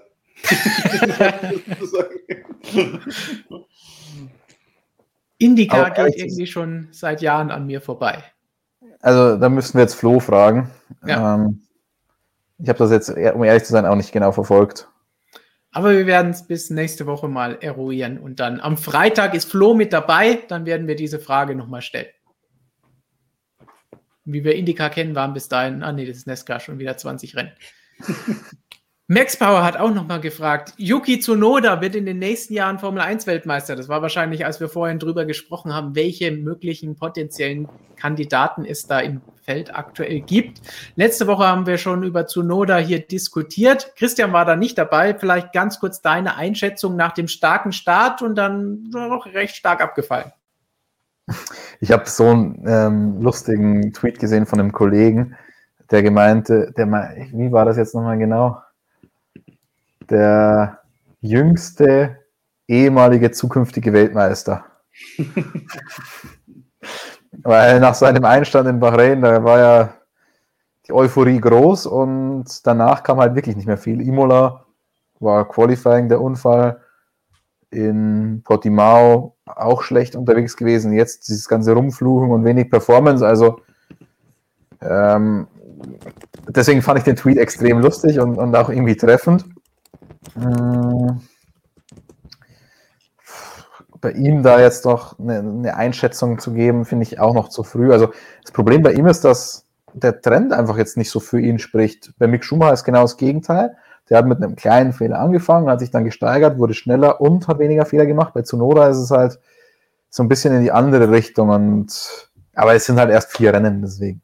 Der kann schon was, der hat auch letztes Jahr eine starke Debütsaison in der Formel 2 gefahren, aber jetzt das Weltmeistergehen zu oder abzusprechen, ist zu verfrüht. Wie heißt bei uns so schön? Abwarten. Kieskauer hat noch einen schönen Vergleich. Bottas ist der Barrichello der Neuzeit. Würde ich aber jetzt gar nicht mal so zustimmen, weil so nah war Barrichello nicht an Schumacher dran. Ja, außer in Österreich damals. ja, außer bei irgendwelchen Fotofinishes. Ist heute nicht, heute vor bei uns ist doch äh, Indie, oder? Entschuldigung? Heute, das heute vor auf unserer Webseite so. ist ja, heute stimmt. Indie. Ah, nee, heute vor ist Österreich, oder? Also zu der Jahreszeit müsste eigentlich Österreich gewesen sein. Ich check das mal. Ja, Österreich. Heute vor 19 Jahren. Ferrari bringt Skandalstrategie. Stallregie oder sonstiges Chaos von Ferrari. Skandal, Sta- Skandal, Stahlregie, Entschuldigung, nicht Skandal. Vor zehn äh, Jahren wurde übrigens der Red Bull Ring eröffnet. Das mal als Fun Fact noch hier rein. Wow, jetzt kommen nochmal die ganzen Fakten raus. Dann, Grosjean heben wir uns auf, haben wir gesagt. Hier ist was, was Christian gar nicht gefallen wird von Dom. Wieso nicht das technische Reglement abschaffen? Spannende Innovation und die Kosten sind durch Budget Cap gedeckelt. Also gleiche Chancen für alle? Fragezeichen. Ja, und wer soll im Bett neben mir schlafen? Wo soll das Reglement hin? Ja. Ähm, ist ein interessanter Ansatz. Also komplett abschaffen wird definitiv nie möglich sein, allein die ganzen Sicherheitsvorkehrungen und so weiter, worüber man diskutieren kann. Und da gibt es durchaus jetzt Fürsprecher ist, zu sagen, man kann das Regelkorsett ein bisschen weiter fassen und nicht mehr so, nicht so eng. Das andere, was natürlich dagegen spricht, ist, man will ja die Autos so hintrimmen, dass sie Überholmöglichkeiten oder dass sie raceable sind, also bessere Rennautos sind. Und deswegen hat man dieses Regelkorsett für 2022 so eng gemacht. Wenn man jetzt sagt, okay, das Budget Cap regelt das schon, dass da keine abstrusen Ideen kommen, das mag schon stimmen, aber es kann halt dann oder es wird dazu führen, dass die Autos sehr überholfeindlich sind. Und haben wir dann irgendwas gewonnen? Eher nicht. Dann haben wir spannende technische Sachen, aber haben katastrophale Rennen. Ja. Dann nehme ich lieber mittelspannende technische Sachen. Und die, spann die spannenden technischen Sachen, von denen kriegen wir eh wieder nur ein Zehntel davon mit, weil die Teams wieder mit Geheimhaltung und so weiter. Ähm, da habe ich dann lieber ein paar spannende technische Sachen und habe gutes Racing auf der Strecke. Und wie viele von den spannenden technischen Sachen haben A, dem Racing geholfen und B, konnte man von außen sehen. Das war jetzt letztes Jahr einmal der Fall bei Mercedes, aber ansonsten all die Dinge, die sind irgendwo unter der Haube und selbst irgendein S-Schacht oder ein angeblasener Diffusor konnte man auch nicht sehen und sagen, oh, das ist aber super toll. Es ist nicht so, dass wir hier wieder den, den Rasenmäher hinten drin haben als Staubsauger. Brabham. Dann zu unserer Diskussion am Anfang von Basti24 bei den potenziellen, Weltmeistern. Moin, moin, ihr Geilen. Bei mir sind es vier Fahrer, die eine WM gewinnen können. Leclerc, Norris, Verstappen und Russell. Ja, diese vier Namen haben wir zugestimmt. Verstappen haben wir am Anfang erst komplett rausgenommen, weil wir gesagt haben, da sagen wir das sowieso. Und alle anderen drei haben wir zumindest in den Kreis aufgenommen, dass sie es könnten. Nicht, dass sie es werden. Wichtige Unterscheidung. Sollte sich auch Robert merken. Oh, etwas für Christian, seine Lieblingssache. Nochmal von Kieskauer. Was ist eigentlich aus dem Pantera F1-Projekt geworden? Na, neue Teams sind generell so liebe Sachen, gell? Da kommen immer große Ankündigungen und dann ähm, passiert meistens nichts. Hm, auch da ist es so, es ist jetzt nicht unbedingt einfacher geworden. Man muss sich auch erstmal einkaufen, man muss einen Startplatz erkaufen inzwischen bei Formel 1.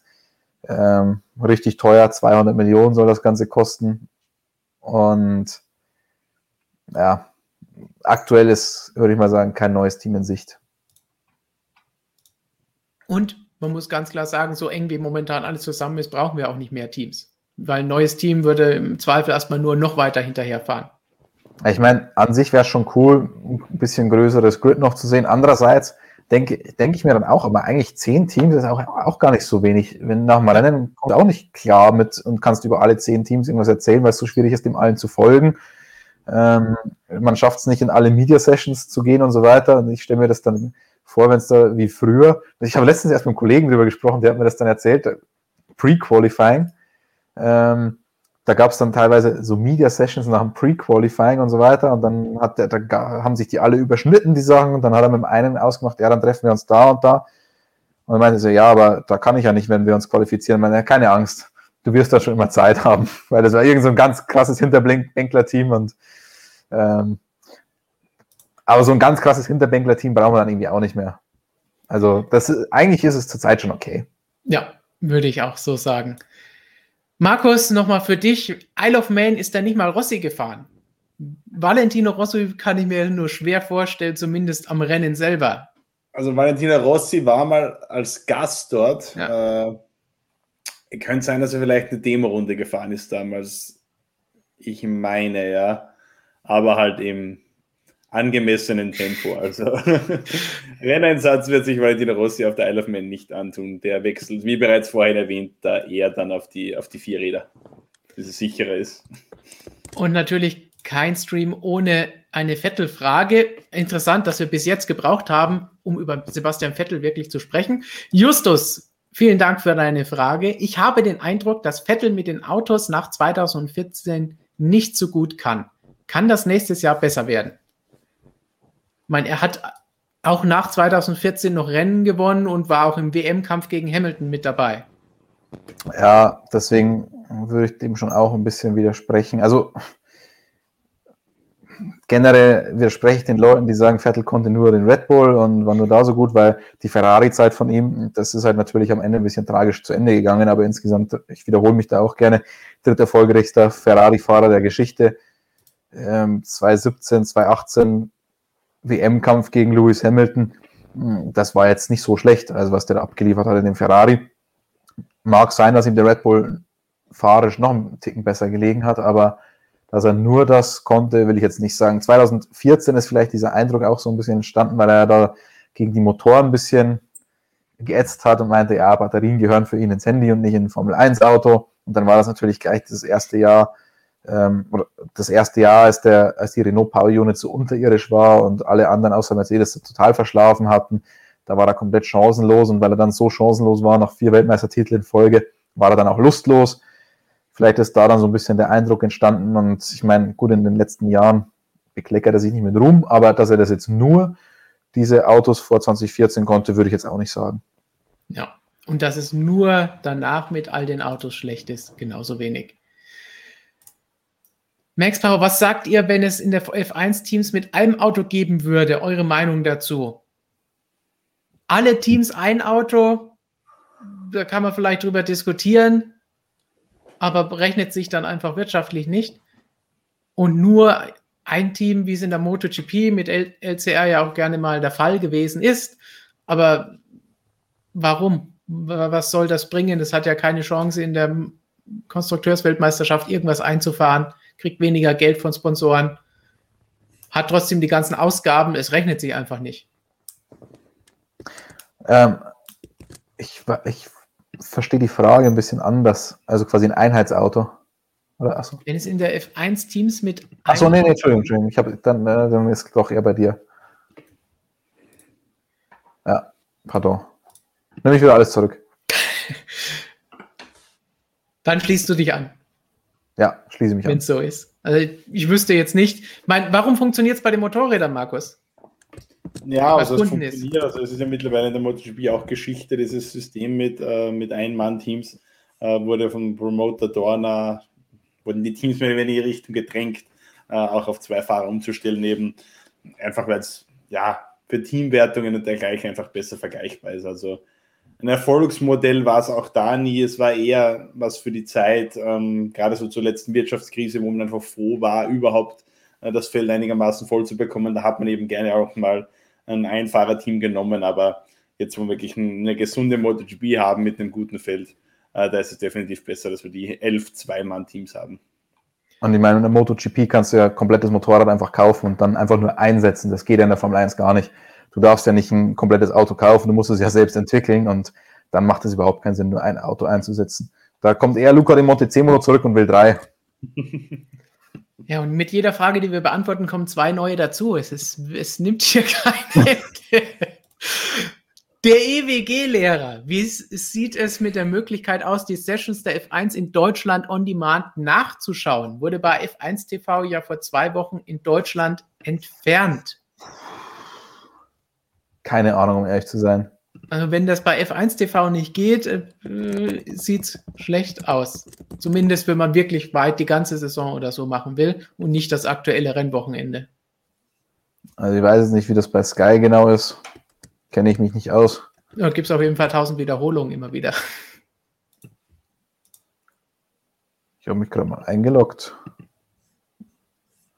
Also ich bin jetzt hier für 2020, aber ich sitze jetzt natürlich auch in Österreich. Also ja, es ist, es ist also, schwierig. Weil ich kann hier zum Beispiel erstes freies Training, ähm, nee, drittes freies Training vom Russland Grand Prix 2020 steht hier in voller Länge zur Verfügung. Das erste Training auch, das zweite Training auch inklusive aller Onboard-Perspektiven aller Fahrer. Also wer mit mir zusammen das zweite freie Training zum Russland Grand Prix 2020 aus der Onboard-Perspektive von Pierre Gasly schauen will, bitte her. Ihr könnt einen Termin ausmachen. Markus, es klingt eigentlich mal nach, nach einem Bierabend sowas. Einfach mal irgendeine random Session auswählen und dann die Onboard-Perspektive und eine Stunde Pierre Gasly, zweites freies Training Russland Grand Prix. Klingt großartig, aber da wird Bier nicht mehr reichen, da brauche ich ja. das, da können wir vielleicht ein Trinkspiel draus machen. Immer wenn irgendein Kommentar kommt oder wenn irgend sowas passiert, dann, dann äh, müssen wir trinken. Das, das, Schöne ist, der Lacher von Markus war so richtig, dass er geglaubt hat, ja, sowas, das ist was, was Christian macht. ja, natürlich. Das ist jetzt fix eingeplant. Ich habe schon Abende mit Christian Mehnen verbracht, da habe ich mir zwei Stunden lang Onboards von Kartrennen angeschaut. Also Menschen, von unseren Kartrennen. ja, ja. So, dann jetzt die Auflösung, Christian, für das, wo wir vorher nicht wussten, von Music and More. Es gab doch am Anfang der Saison in Bahrain einen Talk mit Roger. Ich habe das einfach mal als Challenge bewertet. Mit Alonso macht Ocon zu null weg. Also habt ihr da anscheinend alles anschauen. Genau, müssen wir das nochmal checken. Was, was du selbst geredet hast, müssen wir nochmal prüfen, weil andere das deutlich besser wissen als wir. Hört sich fast so an wie Niki, der, wo dann Presse, als dann Pressemitteilung kam, dass er das nie gesagt hat, was er live im Fernsehen gesagt hat. so was brauchen wir. Wir brauchen jetzt noch jemanden, der dann uns korrigiert, was wir alles gesagt haben und glauben gesagt zu haben. Zwei Fragen machen wir noch, dann haben wir nämlich alle durch. Bruni stellt eine Frage, die oft kommt. Wo hat Mercedes jetzt eigentlich die Token, sprich Talerchen, verwendet? Ehrlich zu sein, bin ich da immer noch überfragt. Wer weiß, ob die Token verwendet haben. Ich schreibe mir das jetzt mal auf, dass ich dieser Frage nochmal ja. expliziter nachgehe. Also wir denken daran und sobald wir was wissen, gibt es entweder ein eigenes Video dazu, weil es so eine super Revelation ist, oder wir werden es euch hier beantworten. Von Max Power nochmal, Christian, wann kommt das Lenkrad-Video? ich habe Stefan gestern ein, ein anderes Lenkrad-Video auf YouTube geschickt und habe ja. das in, in, Großbuchstaben dazu geschrieben, Lenkrad-Video. Aber Stefan war nach wie vor nicht so angetan von. Ich habe das Lenkrad-Video ja sogar Kanalmitgliedern angeboten. Das heißt, wer von euch noch kein Kanalmitglied ist, kann das werden und dann in der Umfrage abstimmen. Und wenn alle Lenkrad-Videos haben wollen, dann gibt es das als Bonus für die 100.000 Abonnenten. Und zum Abschluss, wie könnte es anders sein, eine Frage zu Sebastian Vettel. Von Fabio Reppich. Wäre es denkbar, dass Vettel nochmal zu Red Bull zurückkehrt, wenn Paris weiter nicht so top fährt? Auch schön, nicht so top fährt. Hm.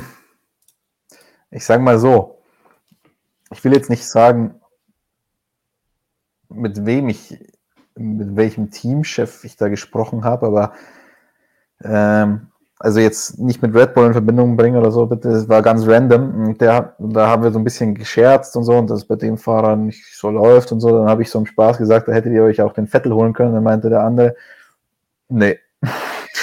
ähm, also ob der Kollege Vettel jetzt so der in aktuellen Verfassung der richtige ist, einen Fahrer zu ersetzen, der Probleme hat, ich glaube nicht. Also wenn ich Red Bull wäre und bräuchte einen Bottas, dann hole ich mir kein Vettel in der aktuellen Situation. Du, also Schön es tut mir leid, das zu sagen, aber man sieht ja am Vettel, dass der hat mit dem Stroll Probleme. Ja. Also tut mir leid. Es ist momentan der Glaube daran schwer. Hätte anders sein können, wenn dieses Jahr alles ein bisschen besser gelaufen wäre, aber aktuell müssen wir das wahrscheinlich so sehen. Aber heißt nicht, dass es nicht vielleicht in dieser Saison auch bei den Grünen noch mal ein bisschen, bisschen wenigstens besser werden kann und aufwärts gehen wird. So, dann haben wir jetzt so lange überzogen wie noch nie, weil ihr uns so viele Fragen gestellt habt. Das heißt, danke für all die Fragen, dass ihr immer noch alle mit zuschaut und freut euch auf die kommenden Tage. Da gibt es natürlich Motorradvideos von Markus. Wo gibt's die? Auf dem Motorsportmagazin Motorrad drüber, auf dem anderen YouTube-Kanal. Sofort drüber mit euch da und abonnieren und Glocke läuten und alles drin. Genau, weil da sind wir noch weit weg von 100.000. Das heißt, bitte alle, die Markus noch mehr hören wollen, die Michael hören wollen und alle illustren Gäste, die wir da immer wieder mal haben, um über Armpump und Co. zu sprechen, gleich rüber und unseren Schwesterkanal abonnieren. Und natürlich dieses Wochenende ist MotoGP, das heißt, ihr haut da auch noch ein bisschen in die Tassen. Ja, logisch. Und gibt es natürlich auch wieder Videos am Rennwochenende, wie gewohnt. Christian, von dir gibt es auch Artikel und Videos an diesem Wochenende. Vielleicht. Wenn wir dich nicht verschreckt haben jetzt. Mit. Also Videos auf jeden Fall, Artikel muss ich noch, ähm, muss ich noch ein bisschen in die Tasten klopfen. Gut, dann wissen wir da auch Bescheid. Je nachdem, ob Lukas sein Audio es zulässt, es wird auch auf Social Media dieses Wochenende tolle Sachen geben. Genau, Social Media, da seid ihr versorgt. Ich hoffe, die Audio passt. Ich bin ja. kein Roboter mehr und zurück unter den Menschen. Das freut mich auf jeden Fall. Klingt wunderbar. Perfekt. Und dann würde ich sagen, erstens das. Zweitens, ihr wisst, das war jetzt unsere zwölfte Ausgabe von MSM Live in dieser Saison, in diesem Jahr. Fun Fact, damit ist jemand, über den wir heute lange gesprochen haben, Sergio Perez endgültig raus aus dem Titelrennen. Das ist noch nicht mal so eine unrealistische Aussage. Und bis Fernando Alonso dann in den sauren Apfel beißen muss, haben wir nächste Woche nochmal eine Pause. Und da bitte dran denken, nächste Woche MSM Live nicht am Mittwoch, sondern am Freitag, am Monaco-Freitag mit Action. Das heißt, ihr könnt jetzt alle schön schon mal eure Hubschrauber zu Hause rausholen, denn normalerweise Monaco heißt es ja immer, ist wie herumfliegen mit dem Hubschrauber im eigenen Wohnzimmer. Und dann würde ich sagen, verabschieden wir uns. Bis zum nächsten Mal. Bye bye. Servus. Ciao. Ciao.